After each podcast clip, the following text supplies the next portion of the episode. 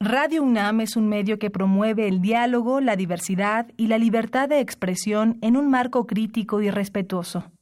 Los comentarios expresados a lo largo de su programación reflejan la opinión de quien los emite, mas no de la radiodifusora.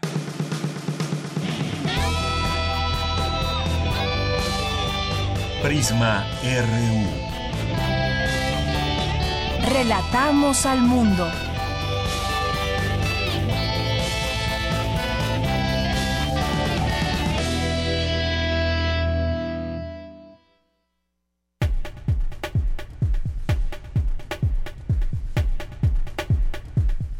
Muy buenas tardes. Gracias por sintonizarnos en el 96.1 de FM de Radio UNAM.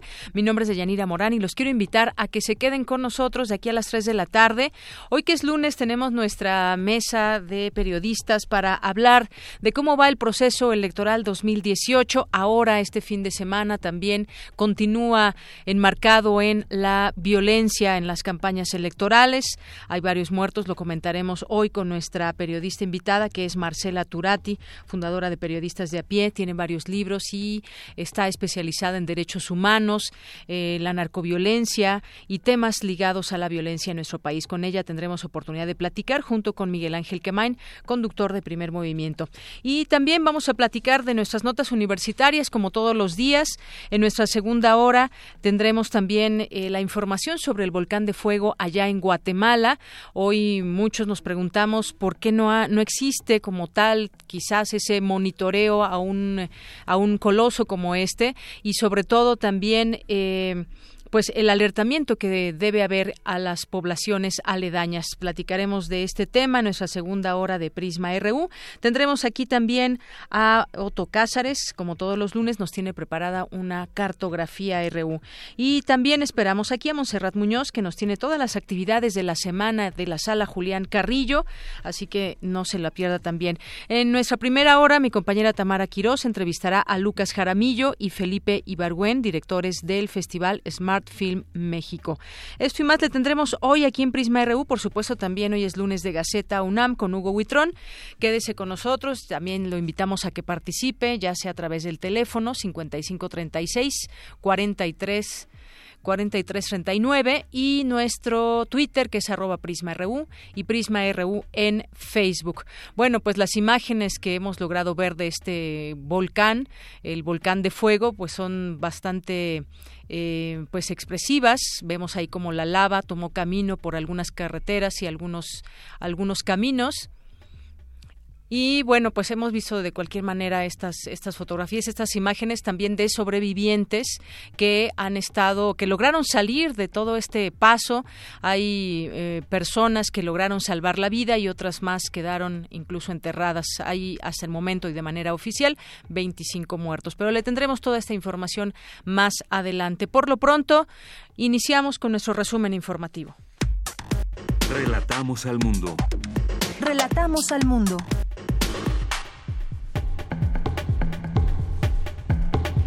Hoy lunes 4 de junio de 2018 en los temas universitarios esta mañana se llevó a cabo la conferencia de prensa Jaque de Trump al TLC, riesgo de guerra comercial con Estados Unidos.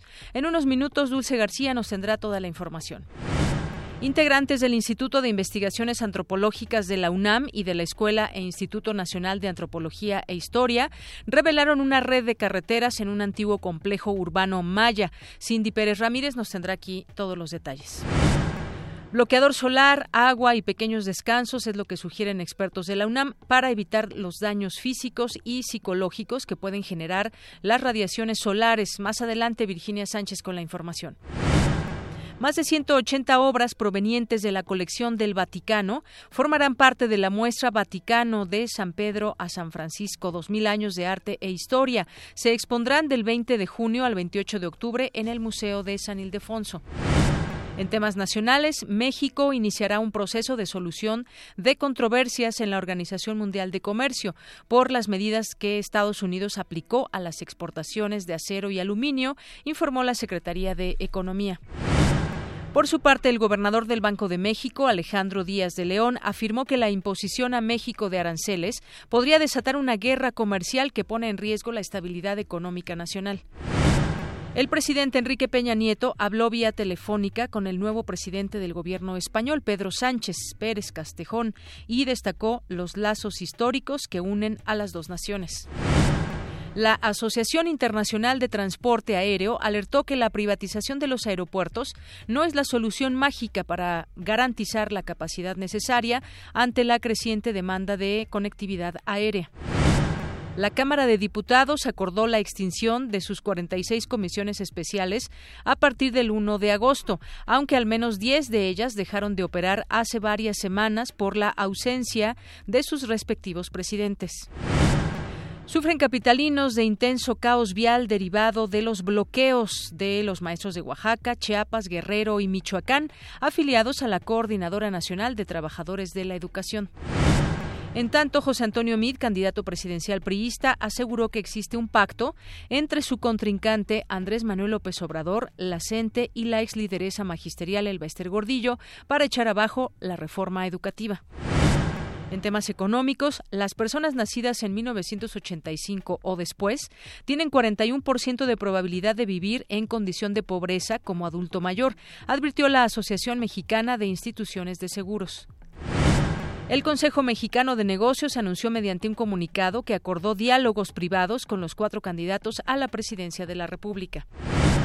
En temas internacionales, el volcán de fuego de Guatemala concluyó tras 16 horas de actividad su más violenta erupción registrada, dejando a su paso al menos ya son 38 muertos, decenas de heridos y un sinfín de desaparecidos. Se calcula que 1.7 millones de personas resultaron afectadas.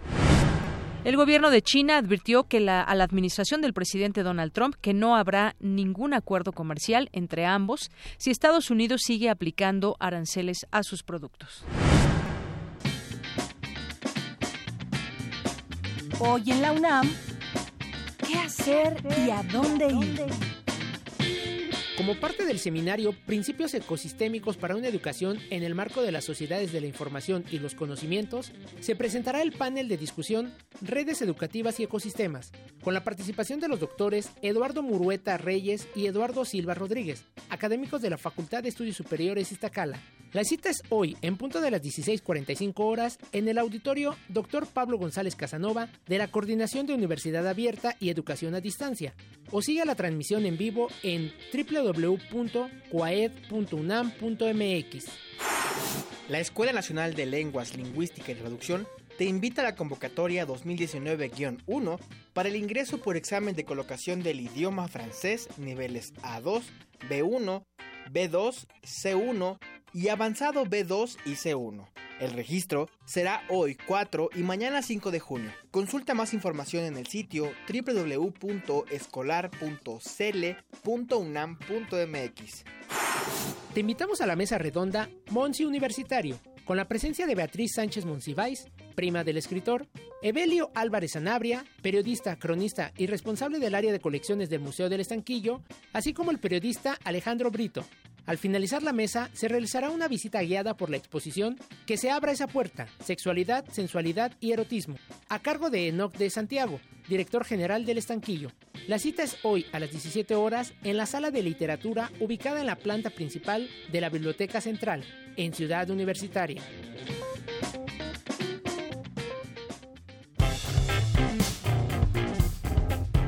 Campus RU Una de la tarde con 13 minutos y vamos a iniciar esta, este informativo con la, la, información derivada de los campus universitarios frente al elevado riesgo de una guerra comercial con Estados Unidos. El Instituto de Investigaciones Sociales de la UNAM realizó una conferencia para analizar esta complicada situación. Dulce García estuvo presente y nos tiene la información. Dulce, adelante. Deyanira, muy buenas tardes a ti al auditorio de Prisma RU. El secretario de Comercio de Estados Unidos, Wilbur Ross, anunció el jueves pasado que la administración del presidente Donald Trump impondría aranceles a las importaciones de acero y aluminio de México, Canadá y la Unión Europea a partir del primero de junio. México y Canadá son sometidos así a un arancel del 25% a sus ventas de acero y de 10% al aluminio toda vez que no hubo suficiente avance en las negociaciones para renovar el Tratado de Libre Comercio de América del Norte, según explicó Ross. Ante esto hay dos escenarios posibles. El primero es que los aranceles sigan hasta el mes de noviembre y el segundo es que haya una renegociación vis a vis de Estados Unidos con México o Canadá, aunque no en grupo. Así lo consideró José Manuel Márquez Estrada, investigador del Instituto de Investigaciones Económicas. Vamos a escucharlo. Por otro lado, es que eh, esta fuera una, pues una jugada más política y que en el corto plazo eh, el presidente Trump anunciara que pues que ya no, no, va a seguir adelante con estas medidas, ¿no? Al menos parcialmente, como lo hizo en marzo. Pero, híjole, esto le restaría mucha credibilidad y poder de negociación al gobierno de Estados Unidos. Entonces e, es un escenario menos probable ese. De Yanira, otra de las implicaciones de las decisiones que está tomando Donald Trump respecto al Tratado de Libre Comercio se puede ver en el tipo de cambio. Si bien el peso mexicano se había venido depreciando en las últimas dos semanas por un contexto de economía global, desde el anuncio de los nuevos aranceles hubo una depreciación de casi 5%. En conferencia de medios, Andrés Blancaneria, investigador del Instituto de Investigaciones Económicas de la UNAM, dijo que la respuesta del gobierno mexicano ha sido la de establecer aranceles a productos estadounidenses que van de aceros planos, lámparas, carne, entre otros productos, por un monto equiparable al nivel de la afectación. Pero que sin embargo, esa opción no garantiza nada porque México no solo es un gran exportador, sino también un gran importador. Aquí sus palabras. China produce por su cuenta más del 50% de la producción mundial de aluminio, de acuerdo con el Instituto Internacional de, de Aluminio. En la parte de la producción de, acero, China produce igual también cerca del 50% de la producción mundial. La, la, imposición de aranceles por parte del gobierno de Estados Unidos obedece sobre todo a una estrategia de protección industrial que busca proteger al mercado estadounidense de la entrada de acero y aluminio chino en condiciones de comercio desleal. La respuesta del gobierno mexicano busca equilibrar por su parte solo en lo comercial el daño causado por Estados Unidos. A diferencia de Estados Unidos, la estrategia arancelaria de México no tiene una idea de desarrollo industrial y por lo tanto la afectación provocada por la desarticulación de la industria del acero mexicano no es compensada. De Yanir Auditorio de Prisma RU, los investigadores consideraron que el anuncio del jueves pasado no fue el inicio de una posible guerra comercial, sino que ya desde abril se vislumbraba ello con los aranceles que el vecino del norte colocó a China. Así es que la situación debe seguirse analizando. Es el reporte. Muy buenas tardes. Gracias, Dulce. Muy buenas tardes. Y tenemos más información. ¿Usted abusa del uso de los dispositivos móviles o de qué manera? Habremos de preguntarnos, no solamente hablando por teléfono, sino cuántos mensajes enviamos al día, muchas cosas. Bueno, entonces hay que poner atención a esta información de mi compañera Cindy Pérez Ramírez, que puede ser de utilidad. Adelante, Cindy.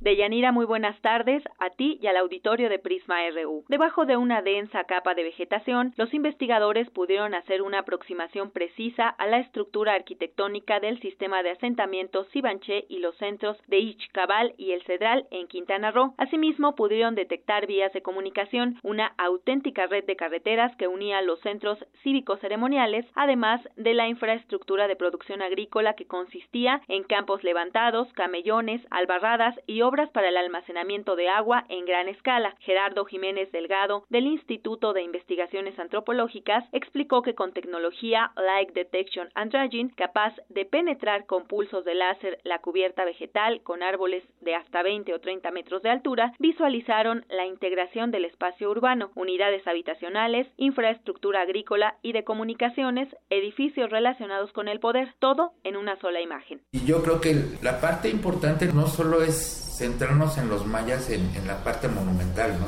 sino toda esta parte de infraestructura para producción de alimentos, para abastecimiento de agua, que queda al desnudo con la cobertura, ¿no? Y con el procesamiento que se realizó, porque ya nos da un fenómeno urbano totalmente integrado. Y no nada más es una visión de sitio, que podría ser una visión muy tradicional de una investigación arqueológica. Aquí, aquí lo estamos viendo todo al mismo tiempo. Entonces, la parte impresionante es visualizar la integración del espacio urbano en producción, en infraestructura agrícola, en infraestructura de comunicación, en infraestructura de poder, todo al mismo tiempo en una sola imagen. Esa es una de las cosas más valiosas de la información que estamos sacando. Deyanira Sibanché, vocablo maya que significa escritura en madera, fue una importante ciudad que tuvo su apogeo en el clásico temprano y que dominó un amplio territorio al sur de Quintana Roo. Fue descubierta en la década de 1920 por el arqueólogo inglés Thomas Gann. Hasta aquí mi reporte. Muy buenas tardes. Gracias, Cindy. Una de la tarde, 19 minutos. Expertos universitarios hablan sobre los efectos físicos y psicológicos que pueden producir los excesos de calor y las radiaciones sociales, entre ellas la fatiga, la deshidratación y el cáncer de piel. Mi compañera Virginia Sánchez tiene esta información. Hola, ¿qué tal, Deyanira? Muy buenas tardes a ti y al auditorio de Prisma RU se ha documentado que uno de los grandes y devastadores efectos del calentamiento global ha sido la alteración climática en el mundo. Por eso, a pesar de que nos encontramos aún en la primavera, los altos índices de calor que se han vivido en algunos estados del país es una muestra de lo dicho, por lo que es importante conocer cuáles son los efectos y los cuidados que debemos implementar para contrarrestarlos. Para ello, en conferencia de prensa, Rodrigo Rolando Marín, director de la Clínica de Oncodermatología de la Facultad de Medicina de la UNAM, detalló que el Sol produce un importante espectro de energía que comprende la radiación ultravioleta, la cual es la principal causa de cáncer en la piel y quemaduras.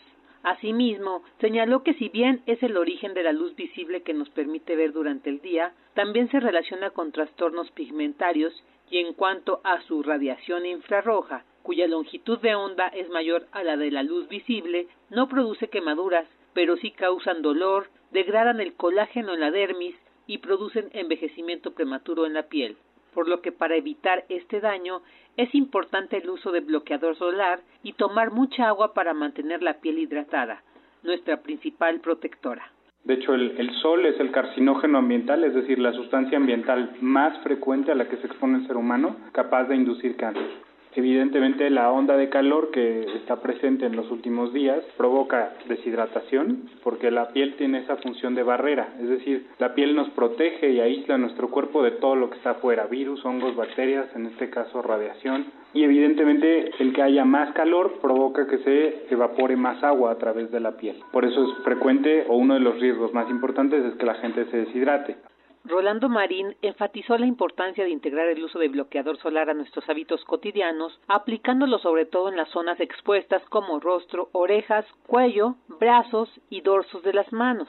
En caso de encontrarse en la playa, sugiere usarlo en todo el cuerpo. Además, dijo, debe evitarse la exposición al sol entre las 11 de la mañana y 4 de la tarde, lapso en el cual la radiación es más fuerte. También advirtió que las personas que tienen piel sensible o dermatitis, sobre todo la atópica, deben tener más cuidados, pues la sudoración les causa mayor irritación. Por su parte, Ricardo Lozada Vázquez, de la Facultad de Psicología de la UNAM, habló sobre los efectos psicológicos que causa la radiación solar y el exceso de calor, entre ellos el agotamiento, insomnio, irritabilidad y bajo rendimiento, y pueden confundirse los golpes de calor con calambres. Escuchémosle. ¿Cuáles son las dificultades que estamos encontrando? Una, las ventilaciones en las áreas de trabajo. El que no fluya el aire, lo cual puede producir irritabilidad, mayor estrés, y eso lo que está implicando son dos cosas. Una, una baja productividad, deshidratación, pero también en esta parte psicológica sería una disminución en la toma de decisiones. Igualmente, lo que estamos viendo ahorita es que tenemos que tener cuidado hasta la salud de las personas en cuestión de si son gente que tiene altos niveles de azúcar, porque de repente estos calambres se confunden con los golpes de calor los expertos detallaron que además del uso de bloqueador solar y tomar más de dos litros de agua al día para mantener la hidratación, también se recomienda usar sombreros de ala ancha, ropa de manga larga, mantener los espacios ventilados y tomar pequeños descansos en el trabajo para evitar la fatiga y el estrés. Este es mi reporte de Yanira. Muy buenas tardes. Gracias, Vicky. Muy buenas tardes. Y bueno, pues eh, ahí algunos de los efectos de las radiaciones solares, que no solamente es este cáncer de piel, sino también tiene que ver con la fatiga que de pronto llegamos a sentir en estos días de intenso calor. Porque tu opinión es importante, síguenos en nuestras redes sociales, en Facebook como Prisma RU y en Twitter como arroba PrismaRU. Queremos escuchar tu voz. Nuestro teléfono en cabina es 55 36 43 39. Continuamos una de la tarde con 24 minutos y vamos a comenzar esta plática eh, del día lunes, hoy, como les decía al inicio del informativo, con la periodista Marcela Turati, además fundadora de Periodistas de a Pie, a quien le damos la bienvenida. Te acompañamos aquí de este lado, Marcela, Miguel Ángel Quemain y yo, de Yanira Morán. Muy buenas tardes. Hola, muy buenas tardes. Gracias por la invitación. Marcela, pues eh, platicar contigo sobre algunos aspectos de la campaña, el proceso electoral 2018.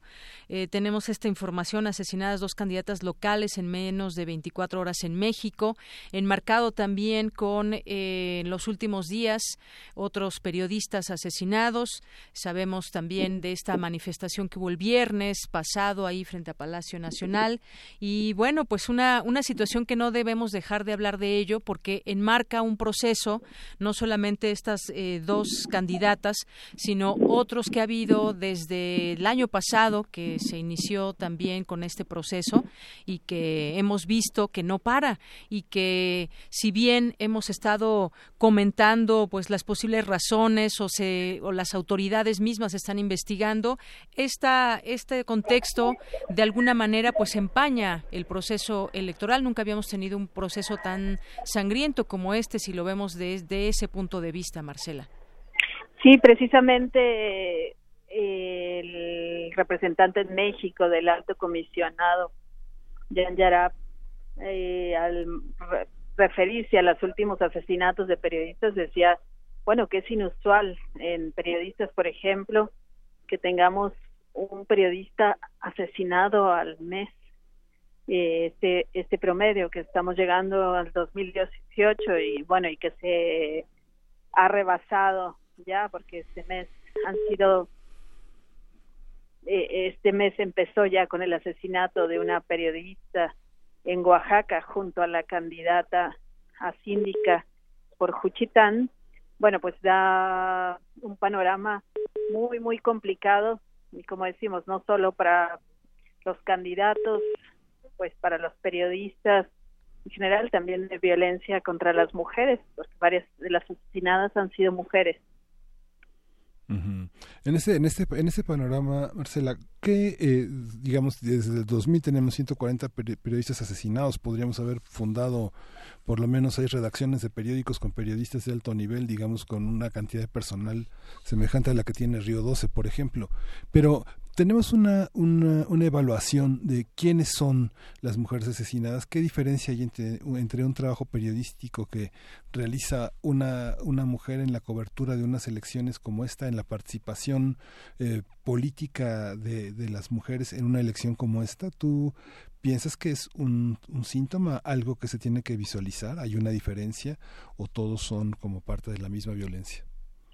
Bueno, es eh, primero los 140 son entre asesinados y desaparecidos. Y bueno, y también las cifras varían según cada organización, pero sí, estamos diciendo, este, nos faltan 140 y más, ¿no? Y contando, por eso la manifestación en el Zócalo o la protesta, pues, que no fue mm, tanto una manifestación, sino una protesta simbólica para dejar ahí escrito lo que varios colegas de varios colectivos y organizaciones dejaron, que era esta lema de ustedes quieren votos, nosotros queremos justicia, con seis periodistas, las fotos de los seis periodistas asesinados este año, Agustín Silva desaparecido, el séptimo, en enero en Oaxaca, y apenas estos días bueno, supimos esto del asesinato de María Soledad Cruz Jaquín, que iba acompañando a esta candidata a síndico en Juchitán.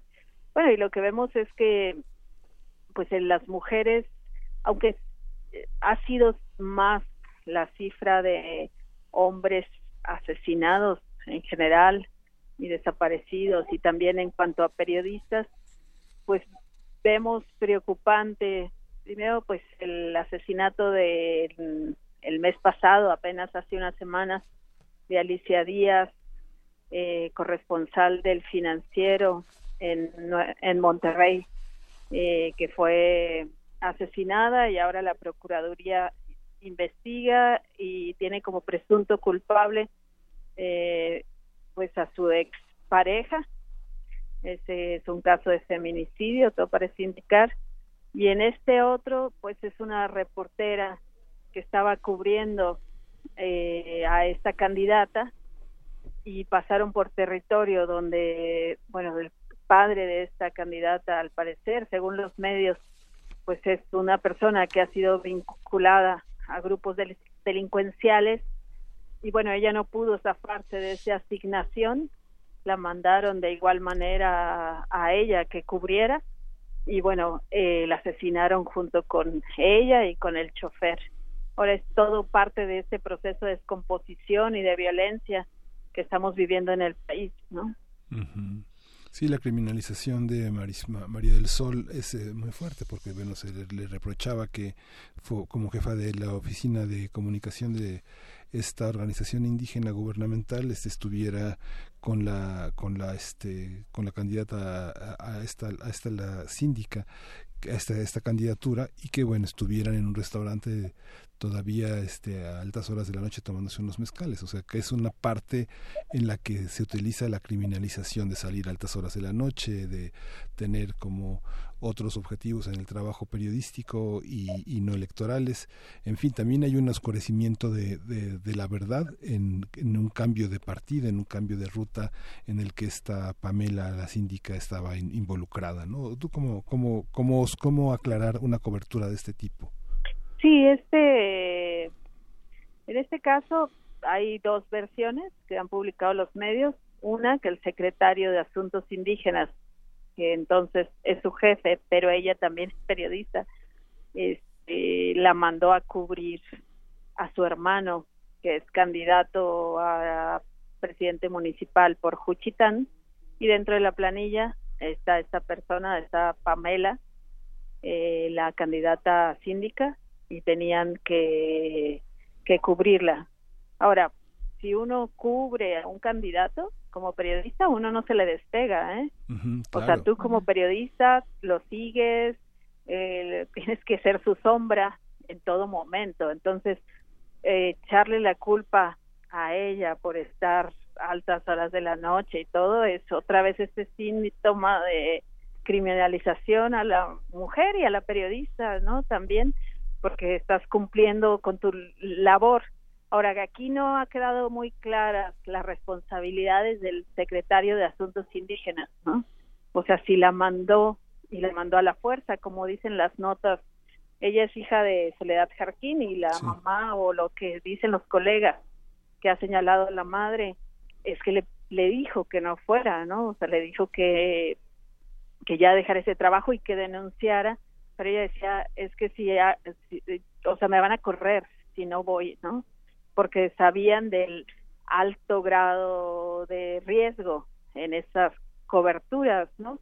Y este nos hace reflexionar a todos los periodistas. Estamos siguiendo constantemente eh, las campañas en los territorios más complicados. Vimos, por ejemplo, este año eh, a los colegas que siguieron a la caravana de Marichuy cuando pasaron por Michoacán. Bueno, unos hombres eh, los emboscaron, los, em, les pusieron una pistola en la cabeza y los despojaron de su equipo. Antes fueron periodistas de Guerrero, que le salieron 100 tipos armados. Este, solo por cruzar ciertos territorios, ¿no? Solo por estar ahí, o si te ven con una cámara, ya es muy peligroso como periodista y no puedes y cómo explicas eh, tu paso por esa zona y a veces tienes que pasar para cubrir a los candidatos. Por ejemplo al inicio de las elecciones nos decían algunos colegas algunos que cubren a MEA de a, mí otros que cubren a Andrés Manuel o que cubren a Naya que estaban muy preocupados porque en la campaña no les habían les habían dicho que ellos se fueran como pudieran, ya no se hacen, ya, ya no haciendo estos convoys donde también va la prensa, ¿no? Y va siguiendo al candidato. Entonces que decían que ahora ellas, ellos no podían logísticamente apoyar a los periodistas. Y esas primeras semanas fueron muy tensas porque los que cubrían Andrés Manuel, por ejemplo, decían que tenían que pasar de Coahuila, irse a Nuevo León y de Nuevo León desde Tamaulipas a Veracruz, este, por tierra. Y eso es súper peligroso, ¿no? Para los periodistas. Entonces, estamos, eh, entiendo que hubo un acercamiento con los candidatos, eh, algunas organizaciones les pidieron que pensaran en los periodistas que están cubriendo sus campañas. En algún momento los propios periodistas pudieron hablar con los candidatos y decirles que por favor, o sea, que les compartieran rutas, que les compartieran los lugares donde se iban a hospedar y un poco de este, las certezas que tenían para que ellos pudieran reducir sus riesgos. Entonces, es muy complicado en estas elecciones tan complicadas y tan violentas o, seguir personajes, no sé, eh, que tengan vínculos con la narcopolítica o al contrario, que sean de los que hayan desafiado a los narcopolíticos y se hayan eh, lanzado como candidatos ciudadanos a estar cruzando por territorios controlados y donde los equipos de prensa no te están ayudando. Así es, como bien dices, territorios que puedan estar controlados. En este caso fue un municipio, el de Jopala, en Puebla, el otro fue en Juchitán, Oaxaca. Y bueno, aquí tengo, Marcela eh, Turati, algunas de las palabras en esta carta que Soledad Jarquín Edgar, madre de María del Sol Cruz eh, Jarquín, escribió respecto a su hija, comparto parte de esta carta y le dice, tu cuerpo olía sangre, sentí frío, estaba sucio y tú estabas con tierra en tu cuerpo. Te quité con mis brazos la tierra de tu cara y ese amasijo que se hizo con la sangre seca olorosa es lo que no te pude quitar. Fueron las siete balas incrustadas en tu cuerpo. Eso no pude. Me llené de rabia. Y al último en esta carta dice tu crimen, y sí, mi niña, tu, tu crimen no quedará impune. Eso también, pues lo veo en este sentido, esa solidaridad que hay, esa empatía con las personas que están siendo asesinados, sean periodistas o sean parte de un proceso electoral que iban como, como candidatos a algún cargo de elección y esto a su vez también nos hace recordar esta alerta en México por los asesinatos de políticos en campaña. Ya la había dado también la propia Organización de Estados Americanos, la OEA, en abril pasado, donde estaba pues dando un promedio de un asesinato de un candidato cada cuatro o cinco días.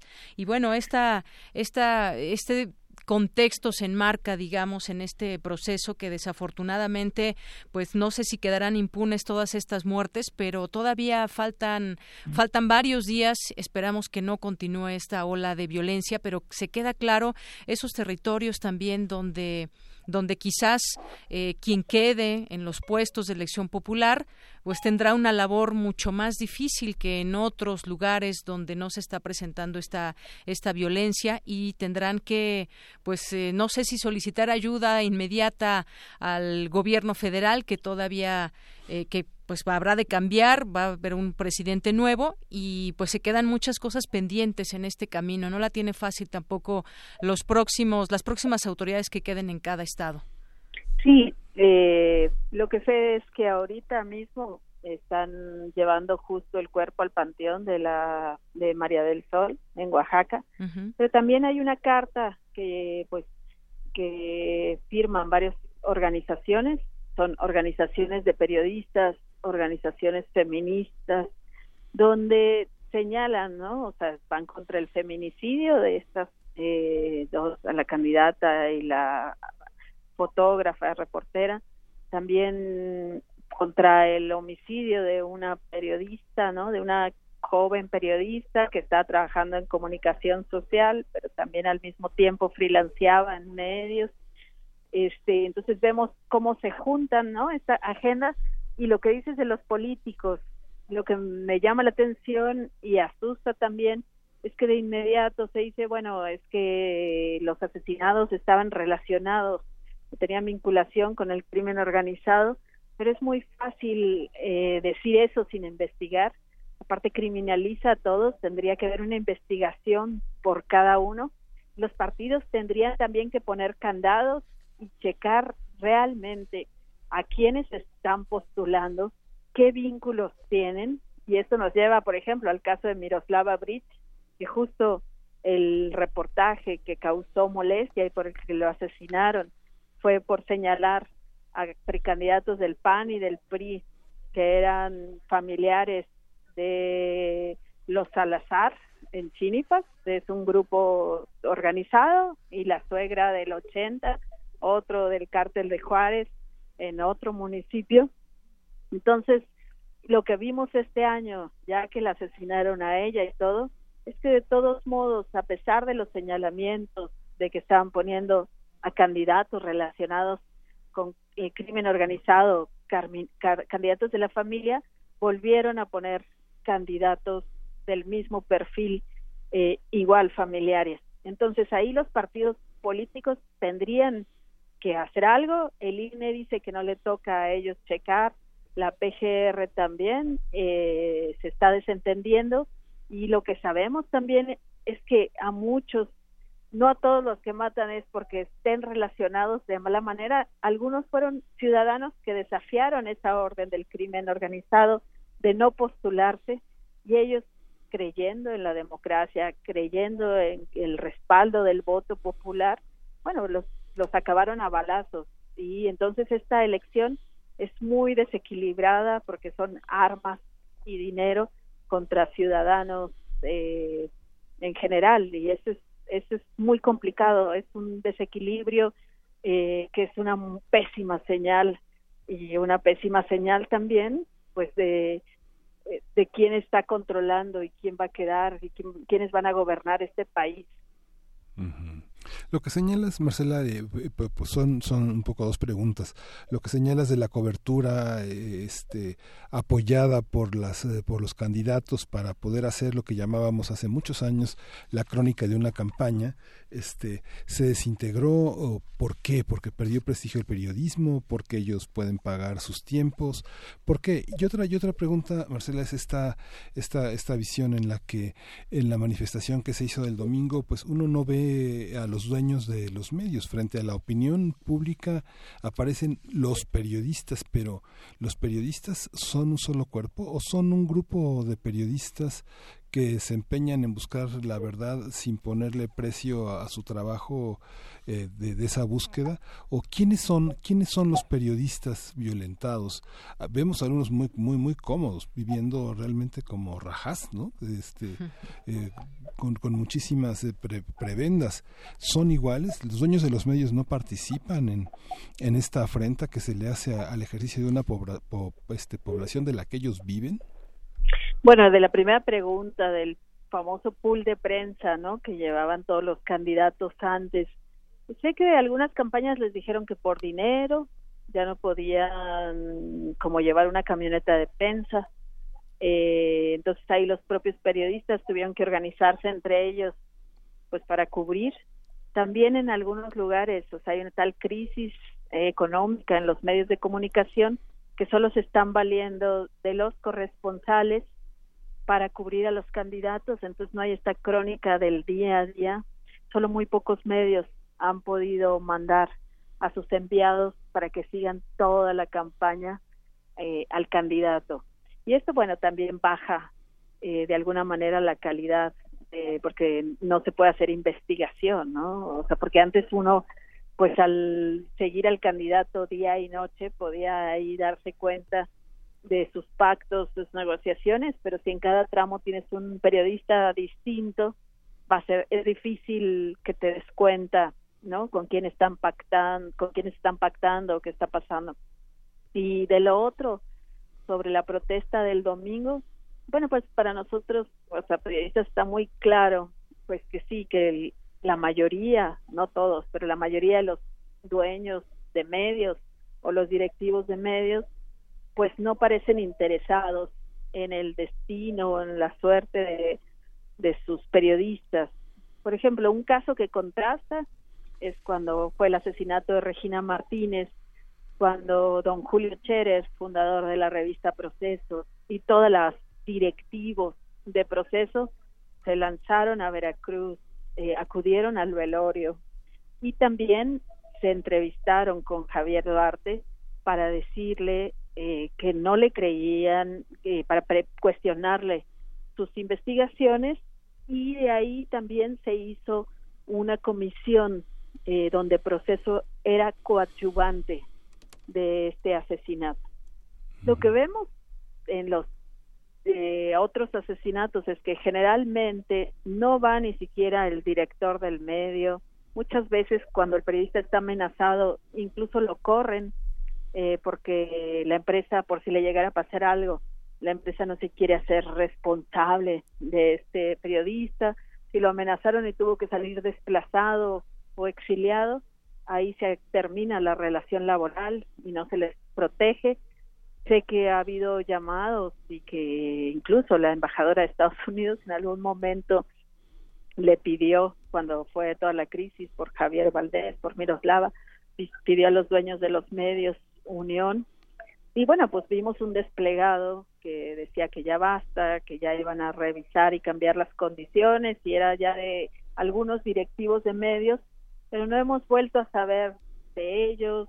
Eh, supimos que se tomaron la foto con los relatores de la ONU y de la OEA firmando como un acuerdo, y, pero no, han, no se ha avanzado en esa agenda o por lo menos no lo hemos visto y vemos pues que siguen matando periodistas, y que y eso y que ni siquiera en los velorios ni siquiera a eso ni siquiera pagar el funeral la caja de pagarle sus últimos salarios o sea apoyar a la familia eh, hasta en eso se están desentendiendo. Ahora con el asesinato eh, uno de los más recientes el de Héctor González Antonio en Tamaulipas pues Grupo Imagen y Excelsior eh, condenaron en redes sociales se hizo un editorial en el periódico Excelsior condenándolo y pidiendo justicia, pero nos gustaría ver comisiones de los propios medios siguiendo en las procuradurías, en las fiscalías,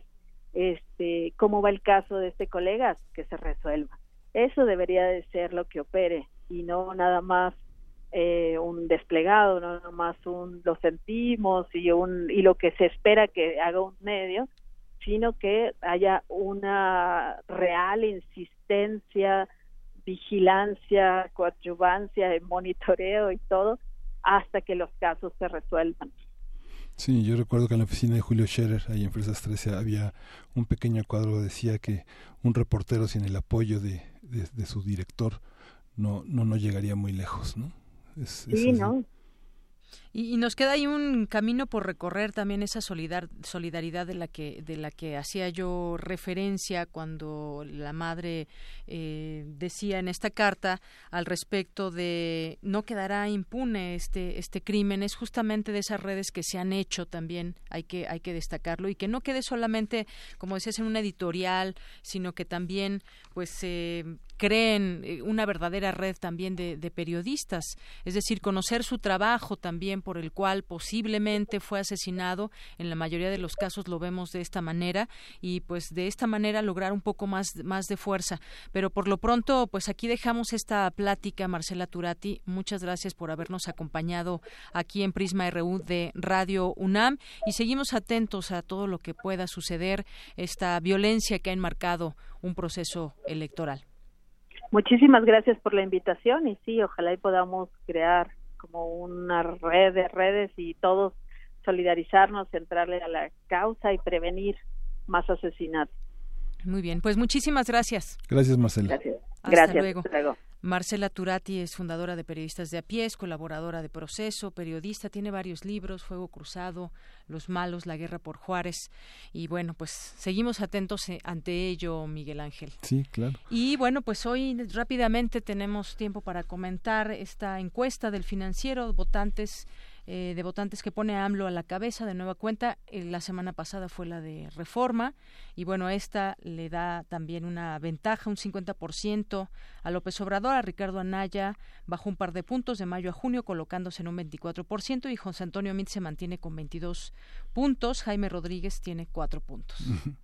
Pues a ver qué a ver qué sigue. A ver qué cómo, sigue. y cómo se cubrirán unas elecciones en las que en muchos municipios se van a suspender así es. Y, bueno y por otra parte también algo que quizás también llama la atención eh, las elecciones para diputados. El partido Morena se encuentra en primer lugar de intención de voto seguido por el PAN el PRI ocupa el tercer lugar y por último el PRD con la más baja aceptación entre los votantes. Algo interesante que quizás en otro momento y faltan 100 casillas por eh, poner en, en, temas que son eh, de indígenas por una serie de conflictos indígenas todavía hay 100 casillas pendientes y son asuntos que el INE tendrá que, que, resolver y mediar y consensuar. Muy bien. Pues muchas gracias Miguel Ángel Quemain.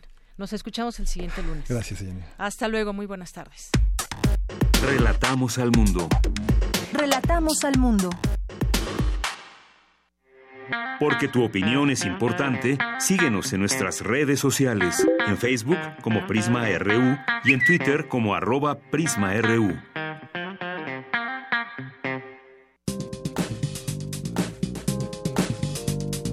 Cultura RU.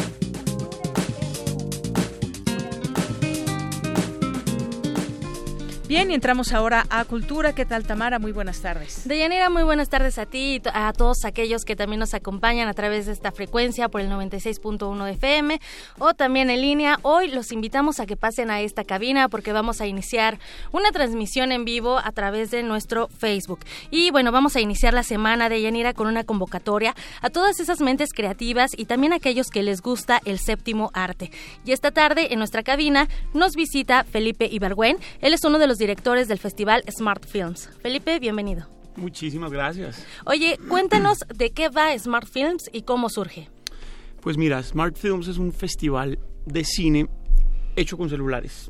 Eh, básicamente fue creado por un, eh, un, socio de nosotros en Colombia, Juan Beltrán. Surgió porque estaban un día, iban a hacer una, un casting para una pues para una, una, actriz necesitaba hacer un casting y no llegaban las cámaras, no llegaba el equipo y decidieron hacerlo con un celular, lo mandaron y, y, no se dieron cuenta que había sido rodado con un celular porque quedó espectacular. Entonces de ahí surgió una idea de decir, tenemos que empezar a utilizar estos dispositivos móviles para, para crear historias, para hacer contenido. Lanzaron allá en Colombia hace cuatro años el primer festival uh -huh. y hoy en su cuarta edición está, pues ya es un absoluto hit en Colombia. Decidimos eh, traerlo el siguiente paso eh, más eh, armónico, era traerlo a México. O sea, México es un país totalmente cinematográfico, nos lleva muchísima ventaja en el tema del cine. Entonces, era, yo siempre he dicho que México es como un Colombia en esteroides, es todo más, todo más grande. Maxi, así en máximo.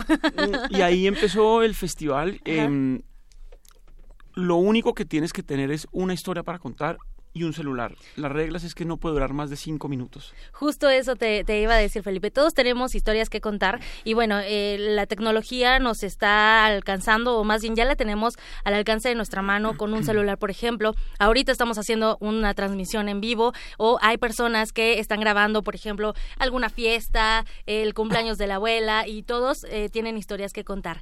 Platícanos, por favor, un poco de las categorías. Pues mira, aquí en México tenemos hasta, hasta el momento cuatro categorías. Eh, estamos de todas maneras abiertos a buscar más categorías.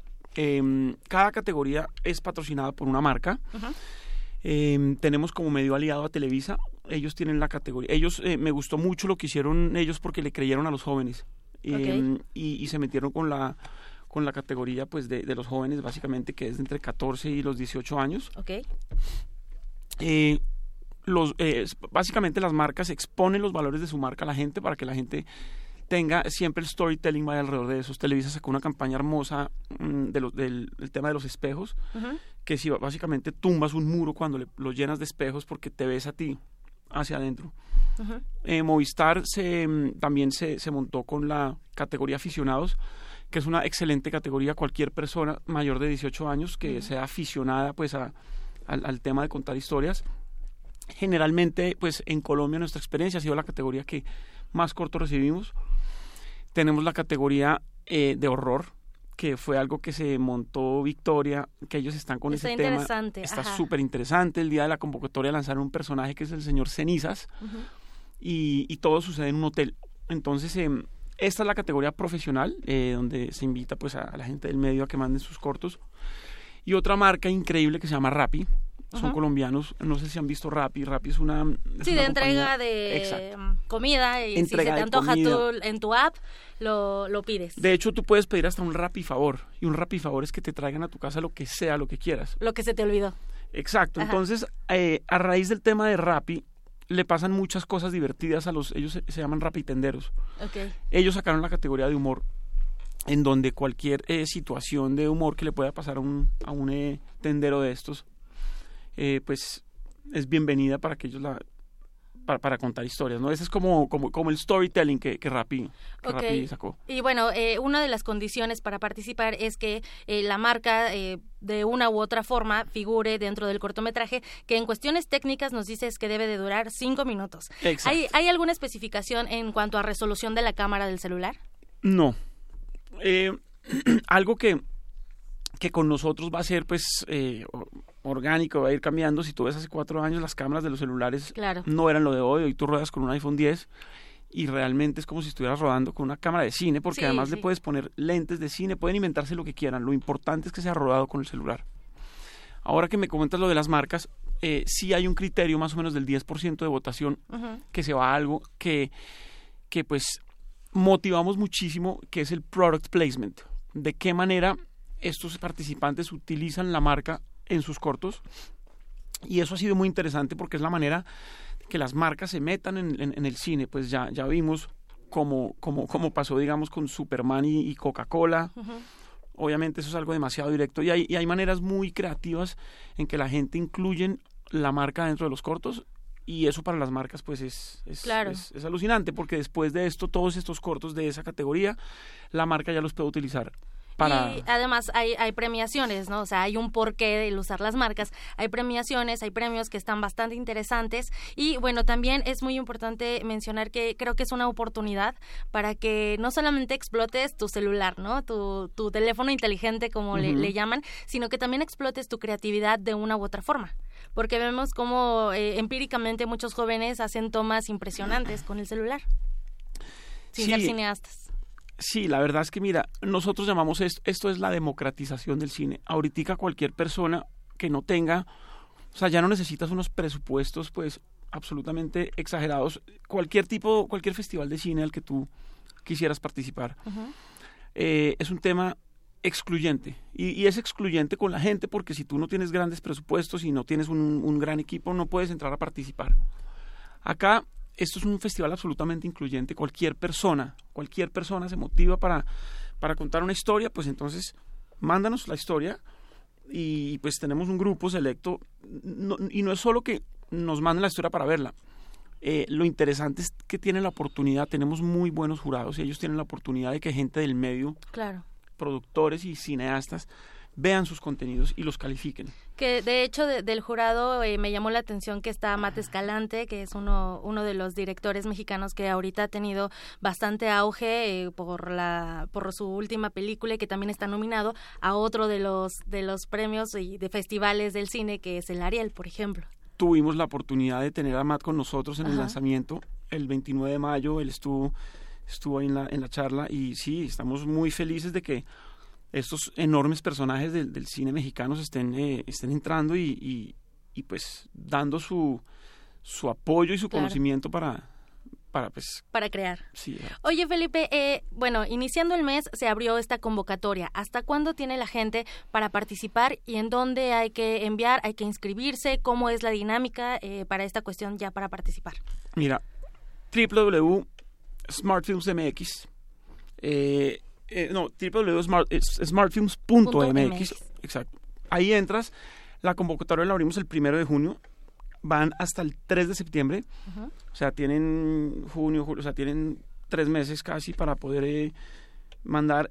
Hemos visto en, en, nuestra página que ya empezó a registrarse mucha gente. Eh, hace tres días teníamos 400 personas registradas. Solo tres días, ajá. Entonces, pues, esto, esto puede salir, o sea, esto puede ser una, un festival en donde entren eh, mil, dos mil, tres mil, no sabemos qué va a pasar, pero eh, sí, el 3 de septiembre se cierran convocatorias y ahí empezamos ya a, a, mirar y a calificar eh, cortos. Perfecto. Oye, y ya nada más para finalizar, eh, tienen, bueno, tienen hasta septiembre y ahí también en la página smartfilms.mx pueden eh, también eh, revisar esta convocatoria y también cómo participar con las marcas para ir creando y para ir proyectando. O sea, a lo mejor ya tienen un proyecto y ya nada más lo modifican o lo adecuan. Exactamente. Las marcas lo que hacen es que ahí, ahí, está, en cada, en cada, em, cada categoría tiene una explicación que cuenta los valores de la marca. Por ejemplo, te pongo un ejemplo, Movistar. Ellos, como storytelling, quieren implementar el uso responsable del celular, el uso responsable de la tecnología. Entonces, si tú ya tienes una historia rodada, claro, tú la adaptas, entras en esa categoría y, listo. Perfecto. Nos vamos a... Mm, el festival va a ser en, octubre, entonces eh, estamos por definir exactamente las fechas del marco del festival, que será dos días de de, mejor dicho, eh, fiesta cinematográfica y después eh, tendremos una muy buena premiación estilo Óscares. Perfecto, y además, bueno, también lo, lo, interesante de esto es que se va a realizar por primera vez aquí en México, simultáneamente con Colombia, en su cuarta edición en Colombia, la primera vez aquí en México. Así es. Muy bien, Deyanira, pues ahí están opciones para los futuros cineastas, para aquellos que tengan una historia que contar. Participen y, vean que... Cinco minutos. Así es, cinco minutos, y pueden ingresar a smartfilms.mx. Muchísimas gracias, Felipe Ibergüen, uno de los directores del Festival Smart Films, por visitarnos en esta cabina de Radio UNAM. Gracias a ustedes por tenerme. Deyanira, les deseo un excelente inicio de semana. Igualmente para ti, Tamara Quiroz, son las dos en punto, vamos a hacer un corte y regresamos. Prisma RU. Relatamos al mundo.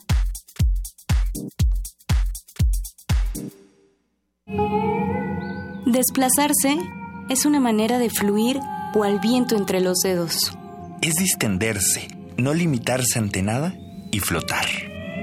Pero, ¿qué pasa cuando el clima es convulso y nos obliga a escapar? El ciclo Danza Martes trae para ti la pieza escénica Malevolence, diferentes formas de salvarse a sí mismo. Una mirada a la resistencia de quienes han convertido el dolor en cantos y poemas. Dirección Sandra Milena Gómez. Todos los martes de junio a las 20 horas en la sala Julián Carrillo de Radio UNAM. Entrada libre. Deja que la danza te lleve a la introspección. Radio UNAM. Experiencia sonora.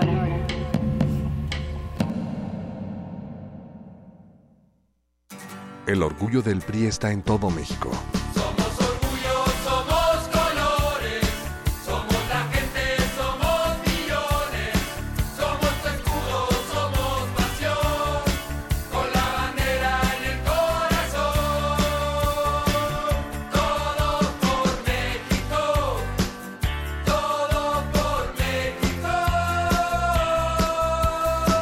El orgullo del PRI está en su gente. No lo olvides. Te hicimos cinco propuestas. Bancos de alimentos para que no se desperdicie comida. Transformar la basura en electricidad. Primer empleo a jóvenes sin experiencia. Permiso laboral con goce de sueldo para reuniones escolares. Y pena de muerte a secuestradores y asesinos. Somos candidatos del verde y estas propuestas resuelven problemas reales. Tú puedes ayudar a que se hagan realidad. Queremos seguir cumpliéndote. Vota por los candidatos locales del Partido Verde. Vota verde. Candidatos a diputados locales del Partido Verde Estado de México. M68. Voces contra el olvido. Una serie que rescata los testimonios de quienes vivieron los acontecimientos. Y Chihuahua en la mañana fue por los periódicos. Entonces cuando empieza a ver los periódicos en el camino, ve que nos estaban acusando de comunistas. Entonces llega, entra ya prensa y propaganda y dice, ¿qué hubo pinches comunistas que han hecho toda la mañana? Y nosotros, ¿comunistas? Sí, miren. miren. ¿Recuerdas? A medida que se va desarrollando el movimiento, para nosotros los días eran como meses y las semanas eran como años. Era una actividad intensiva. Todos mis compañeros, toda la gente que estaba a mi alrededor murió esa noche, del 18 de septiembre. Y mientras estaba esperando el camión, solo ya, me asaltó un pensamiento muy profundo de que mi vida había cambiado en ese momento. Creo que pues, hay que seguir para adelante, no hay que olvidar. 68 no se olvida, pueblo. Comienza el 5 de junio. Acompáñanos todos los martes a las 10 de la mañana. 96.1 de frecuencia modulada. Radio UNAM. Experiencia sonora.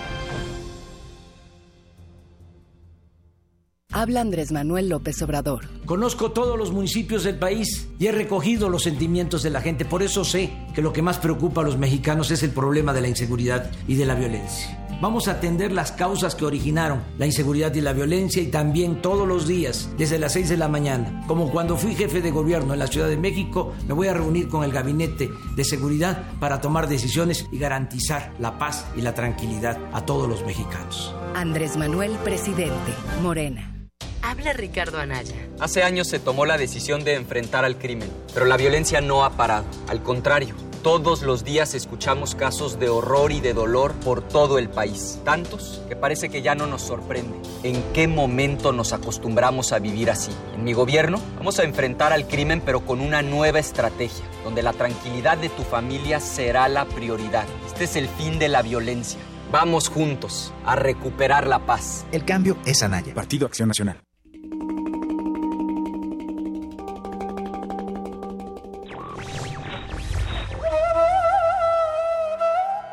No pido riquezas, ni esperanzas, ni amor, ni un amigo que me comprenda.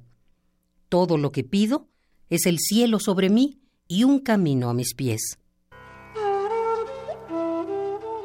Robert Louis Stevenson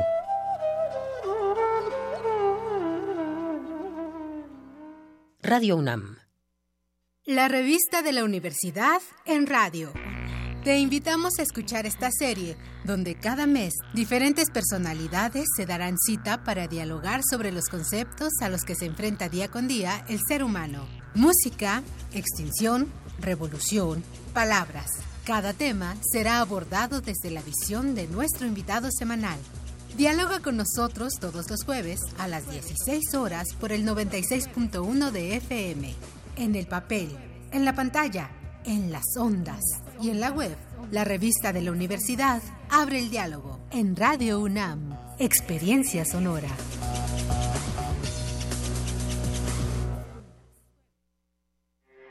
Porque tu opinión es importante, síguenos en nuestras redes sociales, en Facebook como Prisma RU y en Twitter como arroba PrismaRU.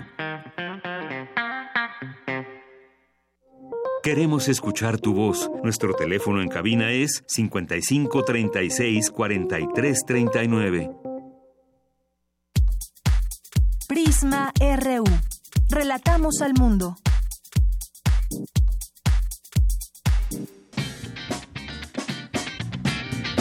Mañana en la UNAM, ¿qué hacer y a dónde ir? Recuerda que aún puedes visitar La Verdad es siempre peligrosa, proyecto mural organizado por el colectivo Referencias Cruzadas, en el cual participan artistas, profesores y estudiantes de diversos países como Argentina, Brasil, México y Uruguay. Esta muestra exhibe fotografías cedidas por el Archivo Histórico de la UNAM, que narran los acontecimientos ocurridos en Tlatelolco durante el 2 de octubre de 1968.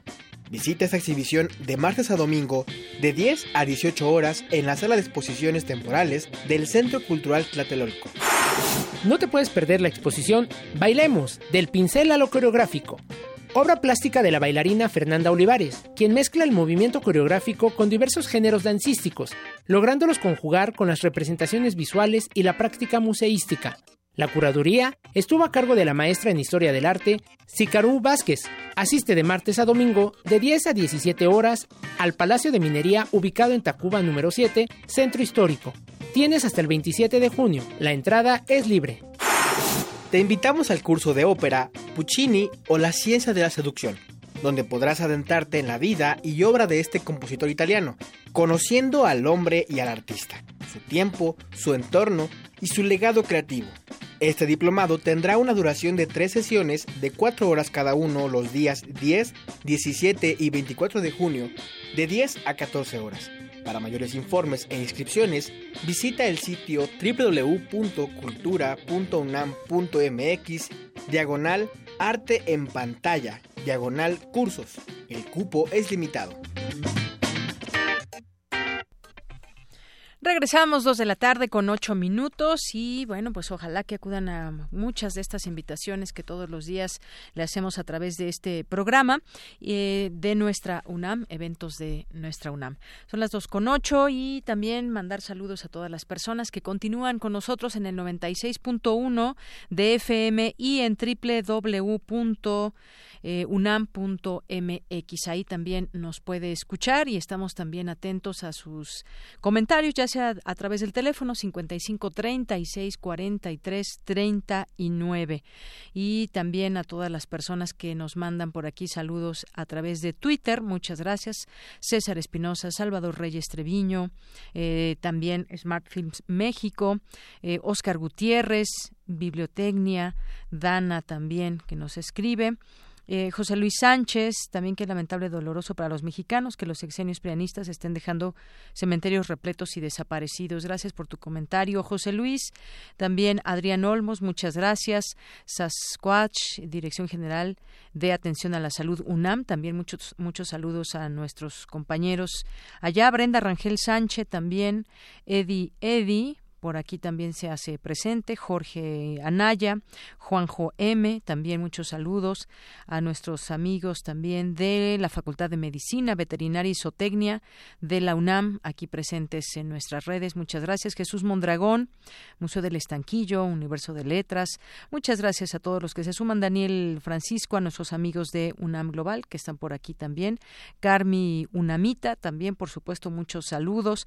A Alex Piñón, muchas gracias también, Teacher Índigo, entre otras personas que por aquí están también en nuestro Twitter. Bien, pues vamos a continuar con la información universitaria.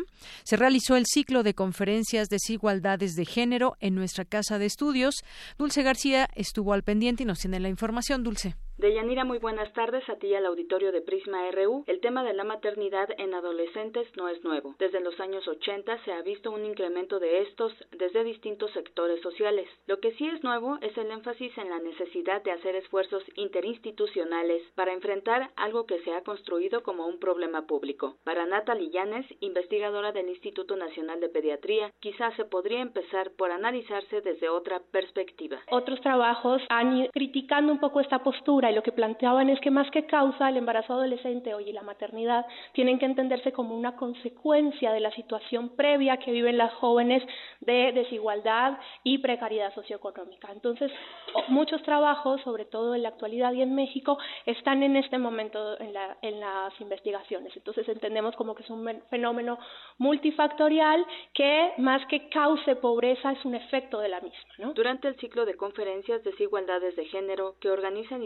Instituto de Investigaciones Sociales de la UNAM, la académica señaló que otra situación que debería analizarse es que también hay jóvenes que desean ser madres a edades tempranas que está muy imbrincado con un deseo de unión de pareja y en ese sentido las jóvenes desean ser madres a edades tempranas.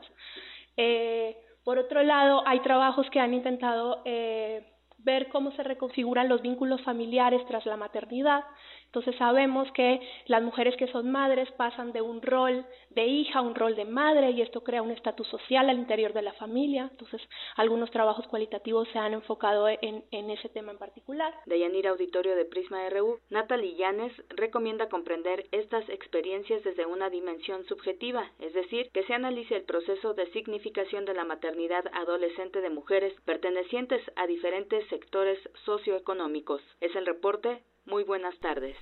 Gracias, Dulce. Buenas tardes. Y por si no fuera suficiente con que sea una especie en peligro de extinción, las tortugas marinas son víctimas de explotación, así como lo escuchamos. Mi compañera Cristina Godínez nos dice por qué. Adelante. ¿Qué tal, Deyanira? Buenas tardes.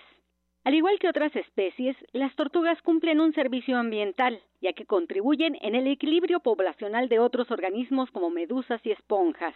El doctor Alberto Abreu Groboa, del Instituto de Ciencias del Mar y Limnología de la UNAM, dijo que ha mejorado la mayoría de la población de tortugas, aunque todavía existen algunas en situación precaria, como es el caso de las tortugas marinas que están catalogadas como especie en peligro de extinción en todo el mundo. En la tortuga marina se pudo ver un animal carismático emblemático de esta lucha entre las especies inocentes que van y, realizan sus funciones sin, sin, herir a nadie, que son víctimas de una explotación muy grande, directa del hombre. O sea, en realidad la tortuga marina que es como un símbolo y, es un símbolo que representa el, el cambio de conciencia, la consideración por la naturaleza. Entonces, en ese sentido, pues sirve diciendo, esto es una bandera, miren lo que se ha logrado. El investigador de la Unidad Académica Mazatlán señaló que a las costas mexicanas llegan varias especies como carey, golfina, laúd, prieta y lora utilizan diferentes hábitats como parte de su historia de vida, pero no todas presentan el mismo estado de conservación.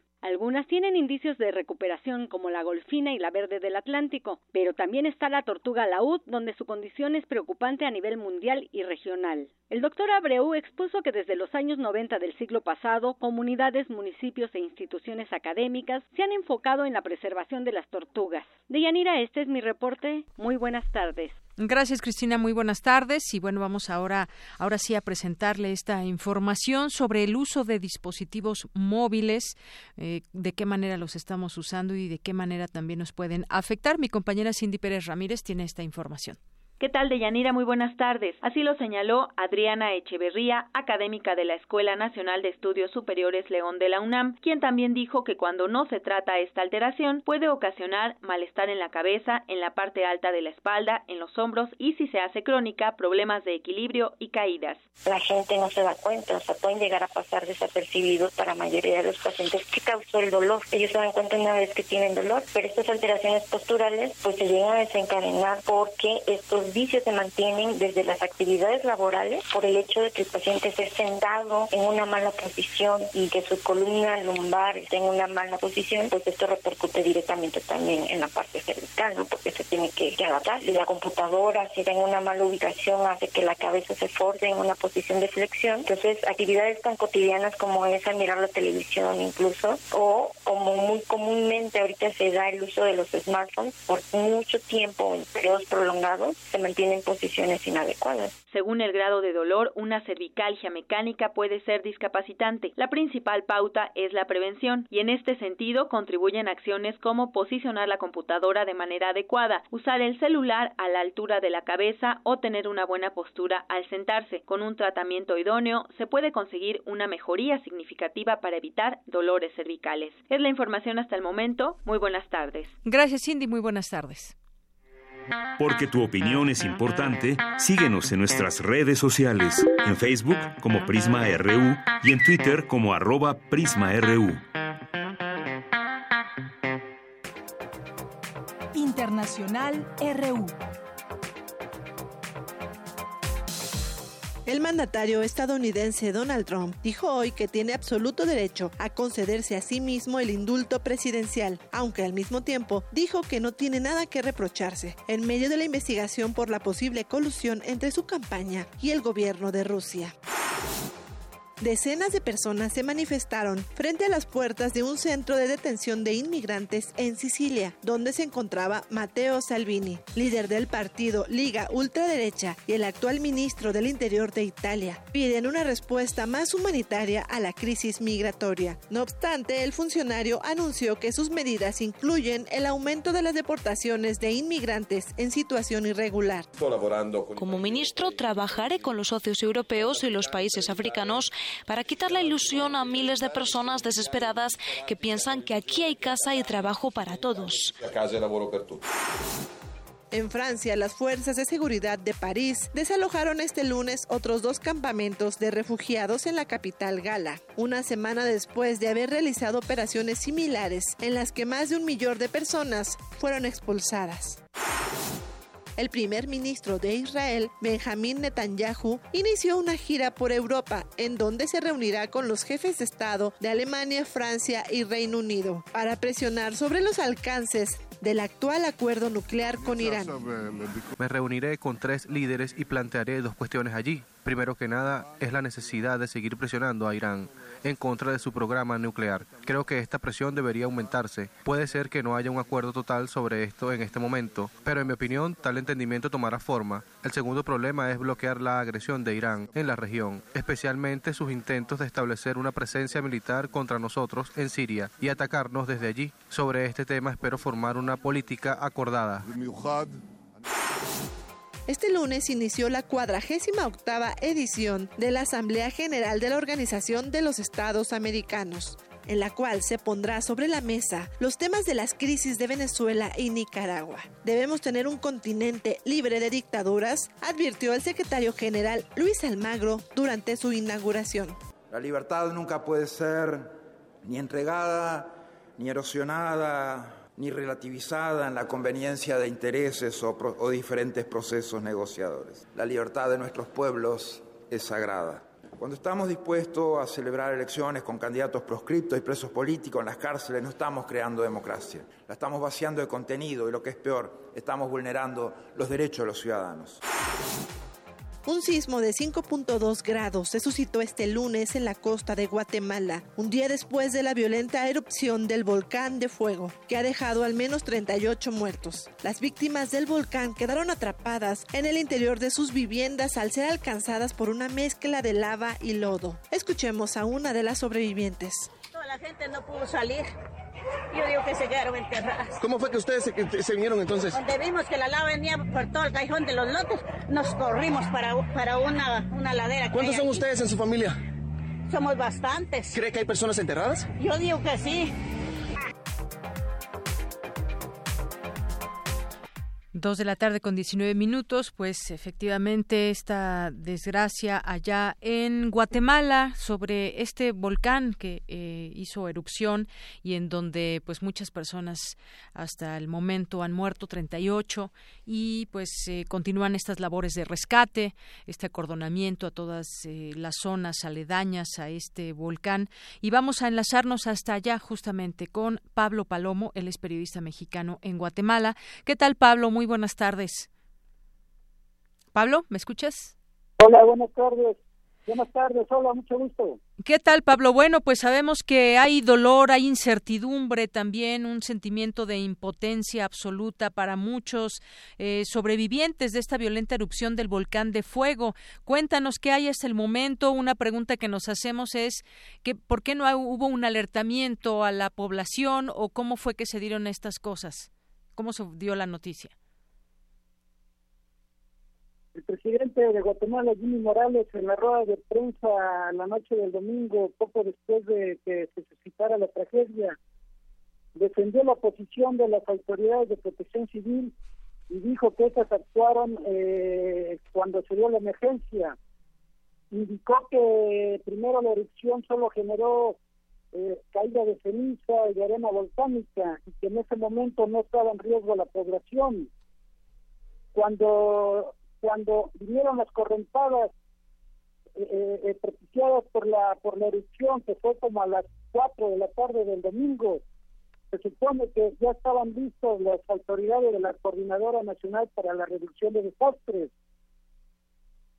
El titular de esta dependencia, eh, Sergio Cabaños, argumentó que ya estaban preparando el desalojo de las zonas en riesgo, tanto que uno de sus de sus miembros que estaba precisamente informando a la población eh, para indicarles por dónde había que salir, es una de las víctimas.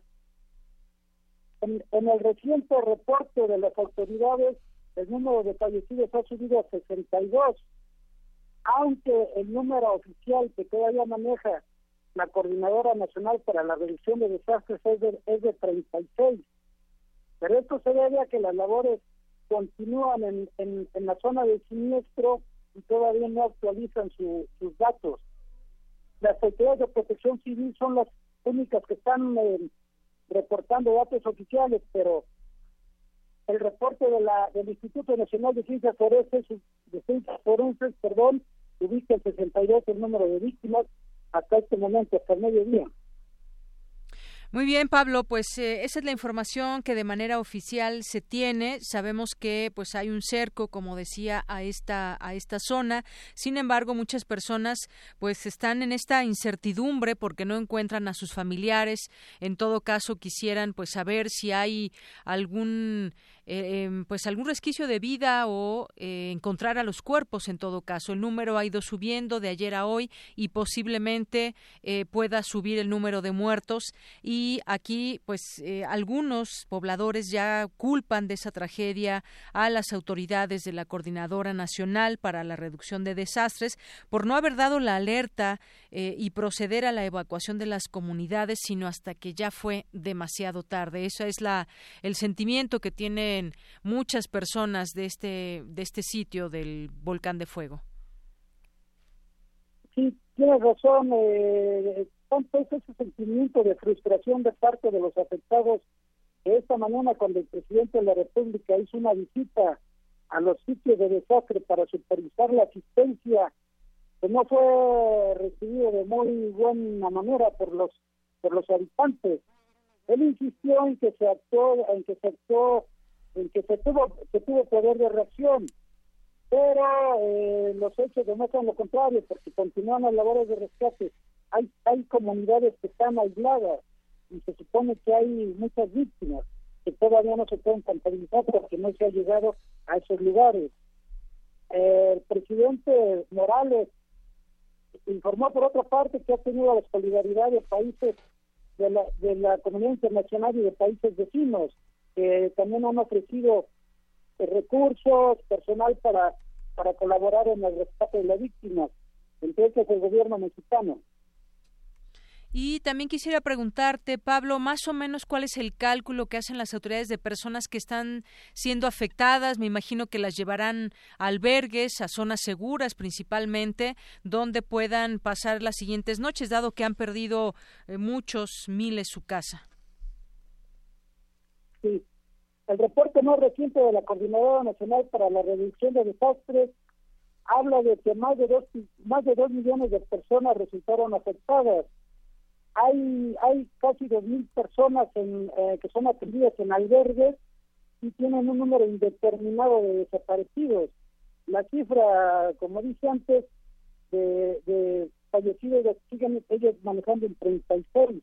Uh muy bien. Y bueno, pues eh, hasta este momento esa es la información que se puede dar como oficial. Las labores continúan y pues cualquier cosa estaremos atentos para informar sobre este tema y del volcán de fuego. ¿Se tiene, por último, Pablo, alguna información referente a la actividad de este volcán?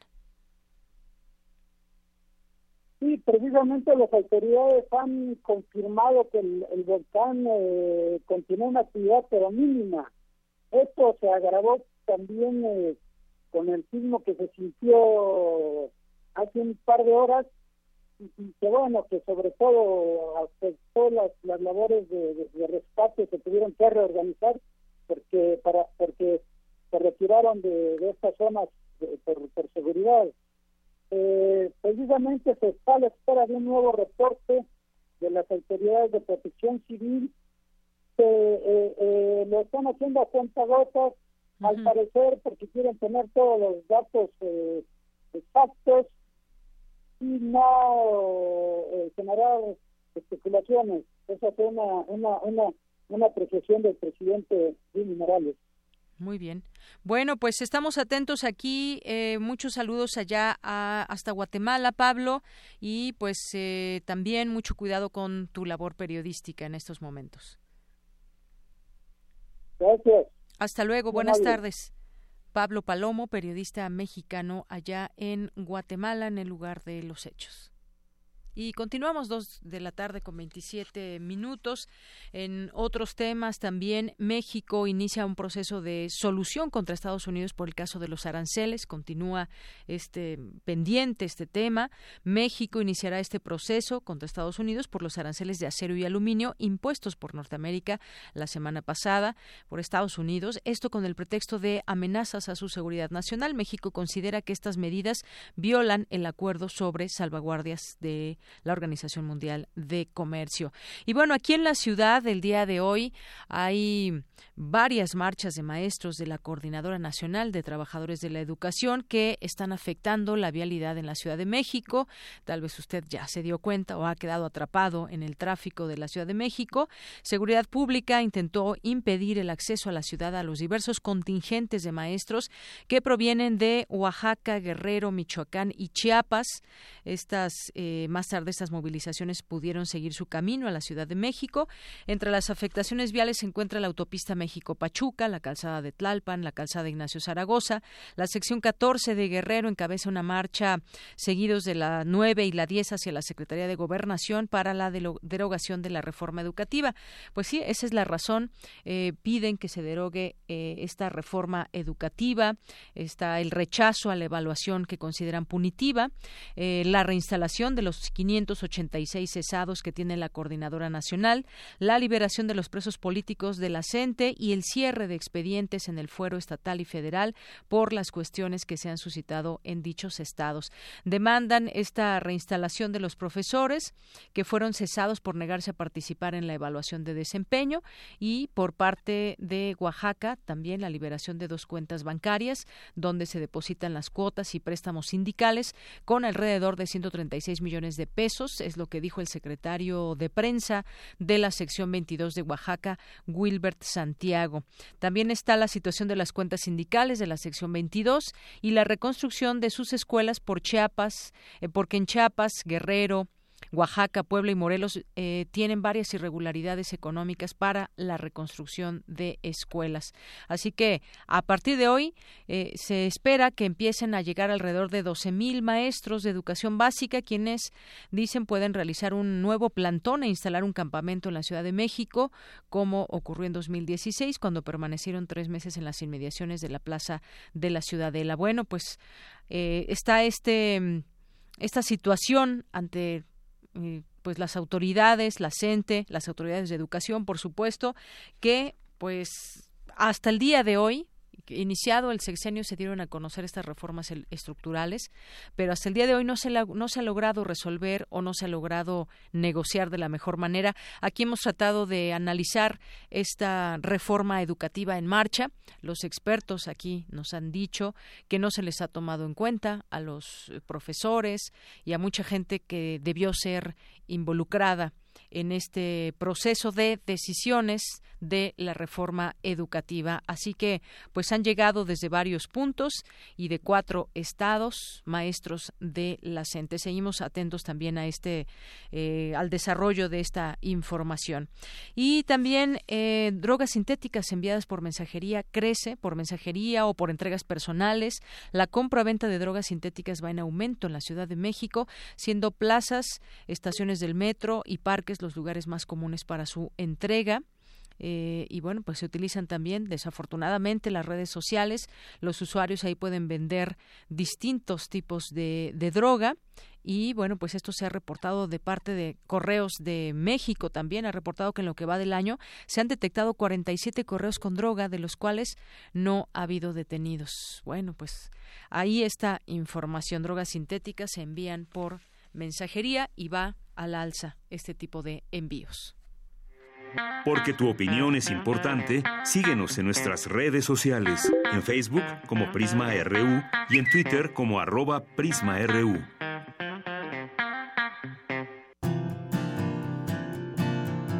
Gaceta UNAM Dos de la tarde con 31 minutos. Me da mucho gusto recibir en este espacio, vía telefónica, al director de Gaceta UNAM, Hugo Huitrón. ¿Cómo estás, Hugo? Buenas tardes. ¿Qué tal, Deyanira? Buenas tardes. Un saludo a todos. Gracias. Bueno, hoy viene, hoy viene gordita la Gaceta UNAM, ¿eh? Viene gordita. Sí. Sí. Cuéntanos. Pues, Empezamos con danza y óptica. ¿Qué danza más? y óptica, fiesta científica y artística con el ALEF. Se, durante cinco días, la UNAM propuso un acercamiento a la exploración de algunos de los procesos más interesantes de la mente humana a través del arte y la ciencia. Así es, Confluyeron en el Festival de El Alep, donde se reunieron científicos importantes como Pablo Rudolín, Richard Anderson, Ranulfo Romo, Giacomo Risolati y Yugo Iriart. Durante cinco días tuvimos serie de conferencias sobre teatro, danza, eh, venta de libros, todo un festival que afortunadamente fue muy bien recibido por, por los que asistieron. Así es, y, la, y la, la, portada que tenemos es justamente de este arte visual del artista Hiroaki Umeda que presentó los espectáculos Adaptarse a la distorsión y disposición acumulada, que es lo que vemos también como ilustración hoy en Gaceta. Como, como la ilustración de la portada. Y en la contraportada traemos que Suda México, por las altas temperaturas, por ondas de calor, el asfalto urbano origina la formación de las islas térmicas. Así es, el crecer también como ciudad nos lleva a más calor y aquí, aquí lo explica justamente este artículo. Este artículo, que se lo recomendamos. Eh, también en academia tenemos que eh, se llevó a cabo el segundo encuentro internacional de simulación 2018, que es un espacio para profesionales de la salud interesados en la simulación como estrategia educativa. Así es, la simulación médica y ahí creo que viene también muy bien ilustrado de qué se trata y cómo pues los nuevos doctores pueden pueden adquirir la experiencia necesaria. Sí, ya es esta esta en la actualidad es parte trascendental en la formación del médico. Y también tenemos nuevas luces sobre el impacto del meteorito en Chicxulub. Es una una nota que nos habla que, recordamos que hace seis, 66 millones de años llegó a la Tierra el meteorito que formó el cráter en Chicxulub, allá en Yucatán, en la zona de Yucatán, y ahora un estudio de las rocas de la zona de impacto, colectados por, por un grupo internacional en el que participan investigadores de la UNAM, sugiere que la vida se recuperó en unos 30 mil años. Mira, y, ¿sí? es decir, ayer. Es decir, ayer. Oye, Hugo, y por la colisión de, del meteorito, los cambios ambientales fueron drásticos, entre otros las temperaturas altísimas, grandes cantidades de polvo suspendidas en la atmósfera e inhibición de la fotosíntesis. Así es. Con esta nota nos damos cuenta todo lo que ha pasado, o gran parte de lo que ha sucedido en nuestro planeta. Y sobre todo en México, en la zona de Yucatán. Así es. Tenemos también la efeméride que, que, este, que se dio en la semana, el Día Mundial sin Tabaco. Así, el Día Mundial sin Tabaco. Dice, el tabaco mata a 180 personas al día en México. Ni más ni menos. En, el país, la edad promedio de inicio a esa adicción es de 19 años, pero el grupo más vulnerable está entre los 12 y 17 años. Muy jóvenes. Muy jóvenes inician con esta adicción. Y en otra nota hablamos sobre la corrupción se extiende en forma similar al cáncer. El Observatorio de la Corrupción e Impunidad es un proyecto de investigaciones jurídicas de la Facultad de Ciencias Políticas y Sociales y el Instituto de Investigaciones en Matemáticas Aplicadas y en Sistema y el Instituto Nacional de Medicina Genómica. Es una nueva forma de ver la corrupción y aquí trabajan y ven cómo se, se contribuye a su entendimiento al, usar una metodología similar a la que aplican en el estudio de la biología. Es muy interesante el artículo. Muy interesante. Mañana hablaremos de ello en Prisma RU, pero sin duda trae este artículo datos muy interesantes, Hugo. Sí. Y en comunidad, bueno, pues, se, se realizó el primer examen de grado a distancia desde Asia. fue un enlace por videoconferencia desde la sede de la UNAM en China y el CEPE en Ciudad Universitaria. Y en otra nota tenemos que eh, la primera psicóloga en obtener la beca L'Oreal le correspondió a Laura Elisa Ramos. Se hizo acreedora a esta beca de mujeres y que le será entregada en, en, agosto próximo. Trabaja con un programa de entrenamiento computarizado para ayudar a adultos mayores y, tenemos una nota, una nota en cultura que habla de la Casa Universitaria del Libro, un proyecto cultural cultura vivo. Así es. Oye, Hugo, y también un lugar, un lugar bellísimo, esta Casa Universitaria del Libro, y también tienen muchos talleres y cursos. los universitarios que nos estén escuchando y público en general, por supuesto, se pueden acercar y tomar alguno de los talleres que tiene siempre la Casa Universitaria del Libro. Así es, tomar los talleres y visitarla, que es eh, verdaderamente es una belleza. Así es. Pues es parte de lo que tenemos. Muy bien. Y así para cerrar, tenemos a una estudiante de la FE Zaragoza, Matilde Alcázar, que participó en, en el deporte adaptado a una competencia y rompió un récord continental de 100 metros dorso implantado en 1983 y ella lo acaba de mejorar es un logro de esta estudiante de la FES de la FE Zaragoza esto es parte de lo que traemos en la Gaceta y también les recordamos que hoy aparece la agenda donde vienen todas las actividades culturales, académicas y deportivas que sucederán durante esta semana. Así es, teatro, artes visuales, niños, conferencias, radio, música, danza y mucho más. Hugo, muchas gracias. Muchas gracias, Deyanira. Este, un saludo para todos y recuerden que nos pueden seguir en gaceta.unam.mx y como siempre, por favor, sean felices. Claro que sí, Hugo. Muy buenas tardes, un abrazo. Igualmente, buenas Hasta luego. Relatamos al mundo. Relatamos al mundo. Porque tu opinión es importante, síguenos en nuestras redes sociales, en Facebook como Prisma RU y en Twitter como arroba PrismaRU.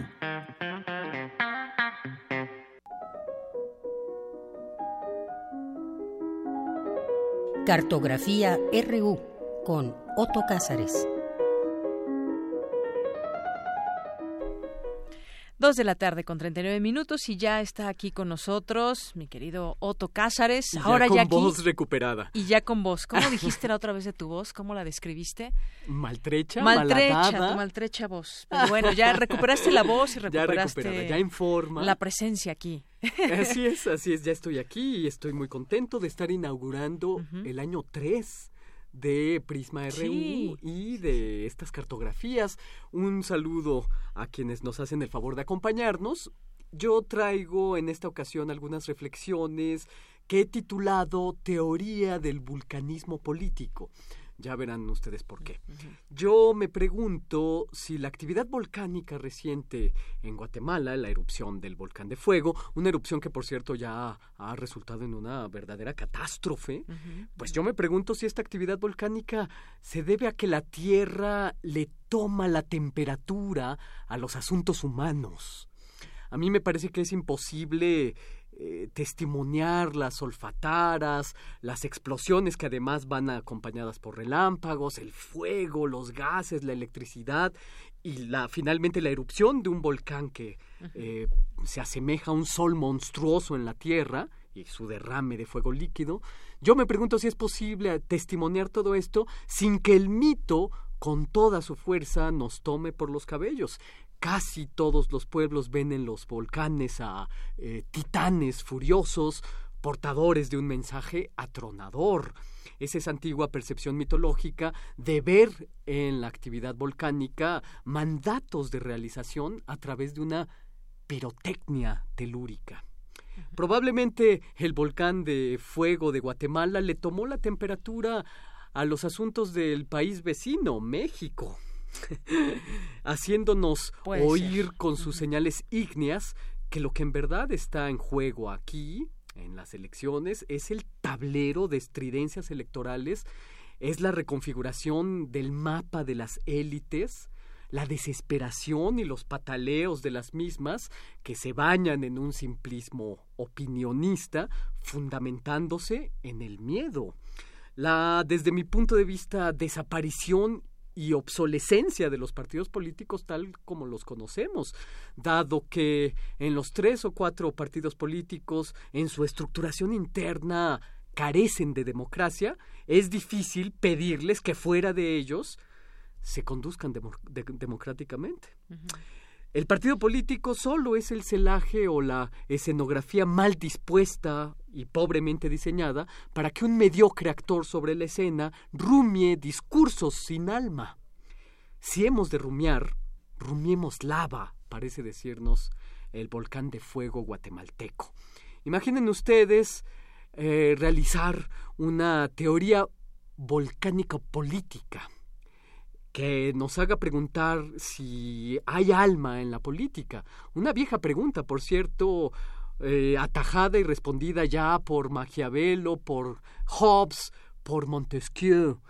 Imaginen ustedes hacer una teoría volcánico-política que además haga enlaces con el arte, una teoría que le toma la temperatura al volcán mensajero, como hizo el doctor Atl a través del dibujo y la escritura en su célebre libro, pero de difícil acceso, Cómo nace un volcán que Atl redactó y dibujó frente al Paricutín en 1943 y mucho, mucho, mucho, mucho antes que el doctor Atl, 2500 años de él, de hecho, Empédocles, en Grecia, terminó sus días arrojándose al cráter del volcán Etna, eh, sellando un pacto indisoluble entre la filosofía y la lava. En la década del 30 del siglo XX, Radio Berlín transmitió los programas radiofónicos en vivo de Walter Benjamin, donde uno de ellos, uno de estos programas, que pertenecía a una serie dedicada a catástrofes en la historia, estaba dedicado a la explosión del Vesubio en el año 79 que tomó por sorpresa a los ciudadanos de Pompeya para cruel goce nuestro y de los arqueólogos que han hecho su fortuna estudiando a las figuras calcinadas que quedaron, por cierto, capturadas por el fuego a la mitad de su fuga en el así llamado Jardín de los Fugitivos. Quedaron todas las figuras, los, los, eh, ciudadanos a medio camino en su trote, en su grito desesperado. Pues todos nosotros, al pie de un volcán y en vísperas de elecciones, nos hallamos en un jardín de fugitivos. Nuestros volcanes, medidores de la temperatura humana, nos toman por sorpresa. Ah, hay que remover nuestro interior, quizá de una manera que por convocar al fuego como elemento resulte en una percepción e interpretación simbólica de mayor calado. Un recuerdo de que todo debe hacerse con alma yo me pregunto en este jardín de fugitivos si es posible alterar en términos de ciudadanía decisiones enconadas y entre tanto, si es que la misma cartografía social no tiene ya de antemano una participación determinada en el proceso electoral. Me explico. Eh, creo que solo los más inteligentes dudan. El que no duda no puede ser convencido. El simulacro político está encaminado no a convencer al inteligente que duda, sino a confirmarle al tonto lo que ya creía. Se alude en el simulacro político al extremo más misterioso del cerebro, creo yo, la creencia. Confirmar o minar creencias, eso es el acto de campañas, no convencer, no nos engañemos, es un bazar de credos lo que estamos viendo. Es interesante desde, eh, según mi punto de vista, la senda que ha tomado esta, estas reflexiones. El tema de la creencia y la política. Yo no creo en los políticos, solemos oír eh, que dicen muchos. Eh, se arroja el mismo, el mismo sistema psíquico de la creencia al bazar de estridencias electorales. Pero esto no es una cuestión, no, es una cuestión de fe, no es una cuestión de creencias. Eh, se ha repetido constantemente, incluso ya con un cierto automatismo, esta eterna acusación que se le hace a AMLO acerca de ser un Mesías, sin saber siquiera una sola palabra acerca de eso que en teoría de la historia llamamos mesianismo histórico, sobre todo a partir del libro de Franz Rosenzweig, La estrella de la redención, y sobre todo quizás ah, de las teorías de la historia de Walter Benjamin. En el llamado mesianismo histórico, todos, todos sin excepción, políticos profesionales o no, pero sin duda todos sujetos políticos, sujetos de historia política, podemos convertirnos en Mesías, todos. Es Mesías el que carga eh, sobre sí un tiempo, una atmósfera histórica, para cambiarla en el horizonte de lo real, en el horizonte de lo posible. Se enfrenta el sujeto a un tiempo de peligro, danza, por así decirlo, con este tiempo peligroso y lo cambia, aquí y ahora, es la redención de la historia en el flujo histórico, en el aquí y en el ahora. No es un Mesías un político, por lo tanto, es un Mesías tú, yo, eh, la abuela, el abuelo, todos somos Mesías eh, históricos. Todo aquel que se enfrente con su fulgor pequeñito de luciérnaga contra el fulgor tremendo del sol. Esa es la proporción de fuerzas de un Mesías. El fulgor pequeñito de una luciérnaga contra el sol, contra la erupción de un volcán. Eh, ese es el mesianismo histórico muy a grandes rasgos, desde luego. Danzar con el peligro. Todo esto ocurre y ocurrirá siempre al pie de un volcán, como lo supo muy bien entre vapores etílicos de mezcal eh, Malcolm Lowry. Yo me pregunto si somos capaces de bailar eh, al pie de un volcán en erupción. El mensaje que nos manda es este, según yo, el volcán de fuego de Guatemala. Bailemos y cambiemos el horizonte de lo posible convirtámonos todos en Mesías. No solamente es una eh, tarea de AMLO. Ese es el mesianismo histórico y me parecía interesante decirlo. Bueno, eh, por último, ya para terminar este comentario, eh, yo pienso que en todo momento, como en esta teoría volcánica política que acabo de desarrollar para ustedes, debemos ejercer con el corazón el derecho a poetizar la historia. Eh, quienes escuchan Radio UNAM y quienes escuchan a nuestros entrañables compañeros de primer movimiento, sin duda conocen y probablemente, probablemente sean fans del doctor eh, Alberto Betancourt, doctor de lo posible, como yo lo llamo, con admiración académica sección y de mundos posibles. Exacto, exacto. Él lleva esta profunda sección de mundos posibles y además imparte en la Facultad de Filosofía y Letras un seminario eh, de título Periodismo para Historiadores, integrado, por supuesto, por estudiantes de la licenciatura en Historia. Un seminario que, al decir del doctor Alberto Betancourt, hace estética geopolítica. Eh, por mi parte, algunos de ustedes ya sabrán que yo también llevo un seminario con muchas afinidades al del doctor Alberto Betancourt los estudiantes en mi, en mi seminario recurren con mucho entusiasmo al drama radiofónico. Hacen producciones radiofónicas muy interesantes, atravesadas por las inquietudes propias de los historiadores en formación, la persecución del sentido en la historia, eh, ese sentido que se escapa a las fuentes de la historia, eh, preguntas acerca del tono de la vida de épocas pasadas, la vivencia histórica, la búsqueda del sujeto histórico, etcétera. Yo celebro con Sonora Salvas el primer encuentro con el seminario que imparte el doctor eh, Alberto Betancourt. Vamos a celebrar un encuentro de seminarios, un encuentro que es un eh, encuentro abierto al público. Eh, insisto, seminarios que los unen la afinidad electiva, la utopía, la búsqueda de, los de, lo posible, del horizonte de lo posible. Hago aquí al aire radiofónico una invitación a este primer encuentro Acompáñenos si son fans del doctor Alberto Betancourt. Eh, creo que va a ser una, una conversación muy, muy rica, muy plena de sentidos. Será el jueves 7 de junio a las 13 horas en el anexo Sánchez Vázquez de la Facultad de Filosofía y Letras, es decir, allí atrás del eh, Estadio Olímpico. El doctor y yo vamos a sostener un breve diálogo para dar espacio a los trabajos de los estudiantes.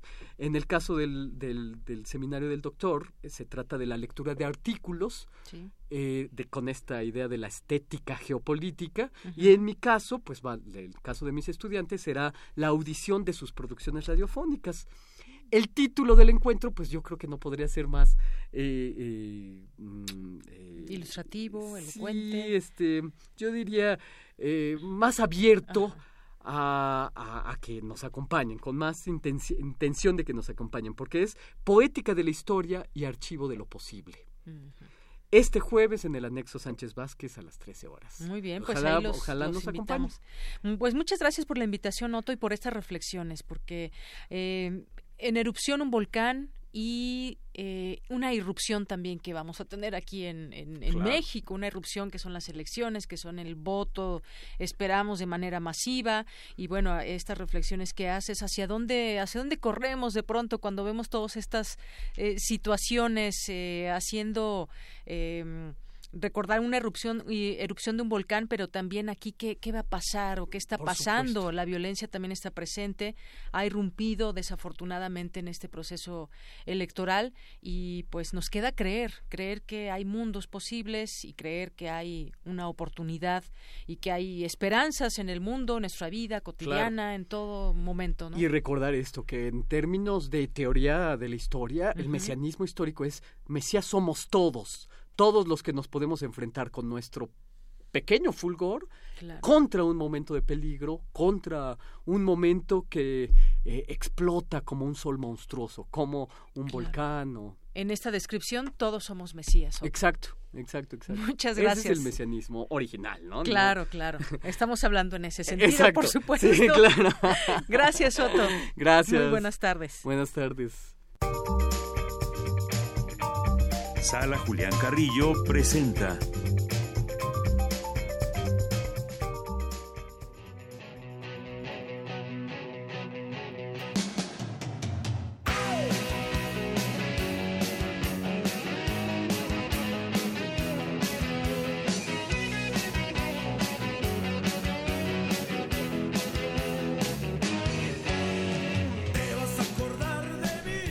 bueno, pues ya así con esa música entró Magia Montserrat Hola. ¿Qué tal, queridos Otto, de al equipo de Prisma RU y a nuestra querida audiencia? Iniciamos con toda la actitud el mes de junio, motivo que nos hace estar muy contentos, felices y también pues eh, deseosos de contagiar, contagiarles estas vibras para que lleguen, para que se acerquen aquí a la sala Julián Carrillo. De los mejores acontecimientos del mes, aparte de la cartelera cultural, está precisamente el 14 de junio aniversario, cumpleaños 81 de Radio Universidad. Así que con esta fiesta radiofónica también eh, les queremos eh, hacer la invitación a las, a las actividades de la sala. Ya es una tradición eh, hacer un recorrido por la semana. Hoy lunes a las 8 empezamos con el estreno de esta temporada, cuatro lunes de junio, con Jimena Perrona. Ahí nomás una mujer ante, amante de los perros, padece de una enfermedad terminal y decide vivir a plenitud, esperando lo mejor y también explorando lo peor de sí misma en su última semana de vida. Esto es una obra para mayores de 12 años, lunes de teatro, Jimena Perrona, original de Emilio Uriostegui. Los martes de danza se presenta Malevolence, diferentes formas de salvarse a sí mismo a las 8 de la noche.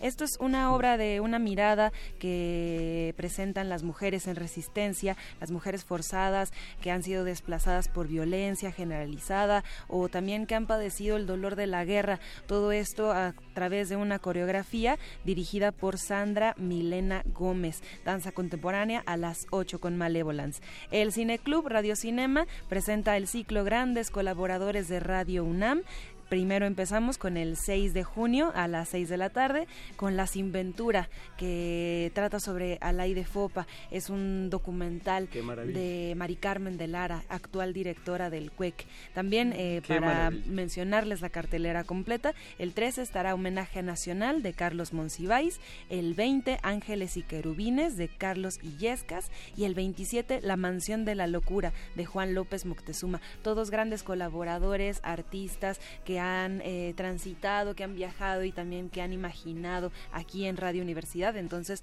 en la unión de la radio con el arte, la literatura y el cine, dedicamos este ciclo en el mes de junio. Lo, eh, bueno, si se quieren quedar eh, los miércoles hay dos por uno porque a las 8 de la tarde presentamos los conciertos comentados, la música que forjó una nación. Esto es música vocal mexicana del siglo XIX. Así que pueden venir al Cine Club a las 6 y después seguirse a las 8 con estos conciertos, cine y música unidos los miércoles. Los jueves tenemos un recital dramatizado que se titula Pita Amor, Conciencia Turbada, a las 8 de la noche. Es un monólogo poético con Tania Viramontes em, que hace referencia al centenario del nacimiento de Pita Amor. Eh, las fechas son 1918 al 2008 y es del autor Mario Ficacci, también uno de nuestros grandes colaboradores y amigos de esta estación. Entrañable, un, personaje queridísimo. Bueno, y también en teatro ya toda una presencia. Exacto. Con los conciertos en vivo, justo lo que hacía mover el cuello, la cabeza y eh, no sé, poner las manos en el aire de nuestro equipo de Prisma RU. Este viernes estará Tex Tex eh, aquí en la sala mm, Julián Carrillo. Les tenemos que comentar que la dinámica es que son 160 lugares de entrada libre, así que hay que llegar temprano. El acceso es a las ocho y media, la transmisión a las 9. Tex Tex en intersecciones. Lea este se lleguen a las 4 de la tarde. o sea, más bien los primeros 160, pues sí alcanzan a entrar. Pero bueno, lo, hemos hecho también con boletos, eh, pero bueno, decidimos que para justificar todo y para hacerlo más eh, general, aunque ustedes sabemos que no son público en general, son asistentes que queremos que vengan y que, eh, que nos conozcan y conocerlos, hmm. pues por eso lo decidimos así. Habrá quien pueda venir el día o luego pasa que vienen por los boletos y a ese día no pueden. Entonces, bueno, pareja la cosa, 160 lugares, entrada libre. A las ocho y media abrimos la puerta, por favor lleguen antes y la transmisión es de una hora con estos muñecos del rock urbano que van a estar aquí presentando nueva discografía y bueno em, en esta agrupación maravillosa que ya tiene mucha tradición en la Ciudad de México.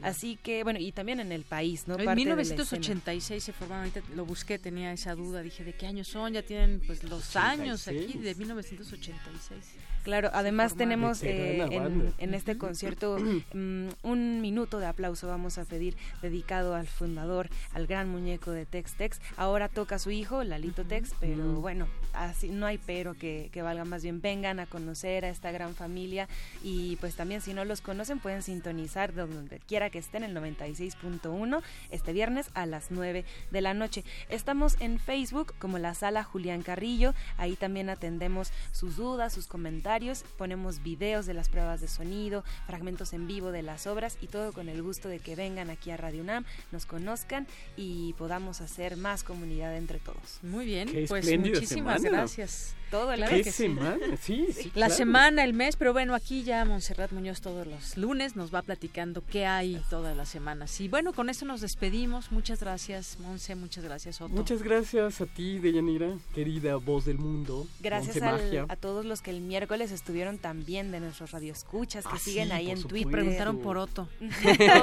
es que yo había perdido mi avión, entonces... Híjole, Les mandé mensajes sin voz. Sin voz, está bien, lo recibimos con mucho cariño.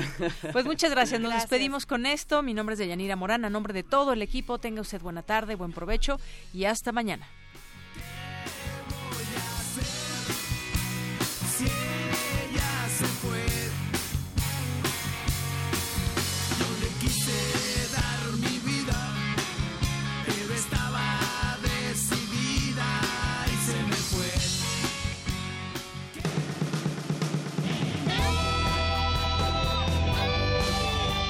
Prisma RU. Relatamos al mundo.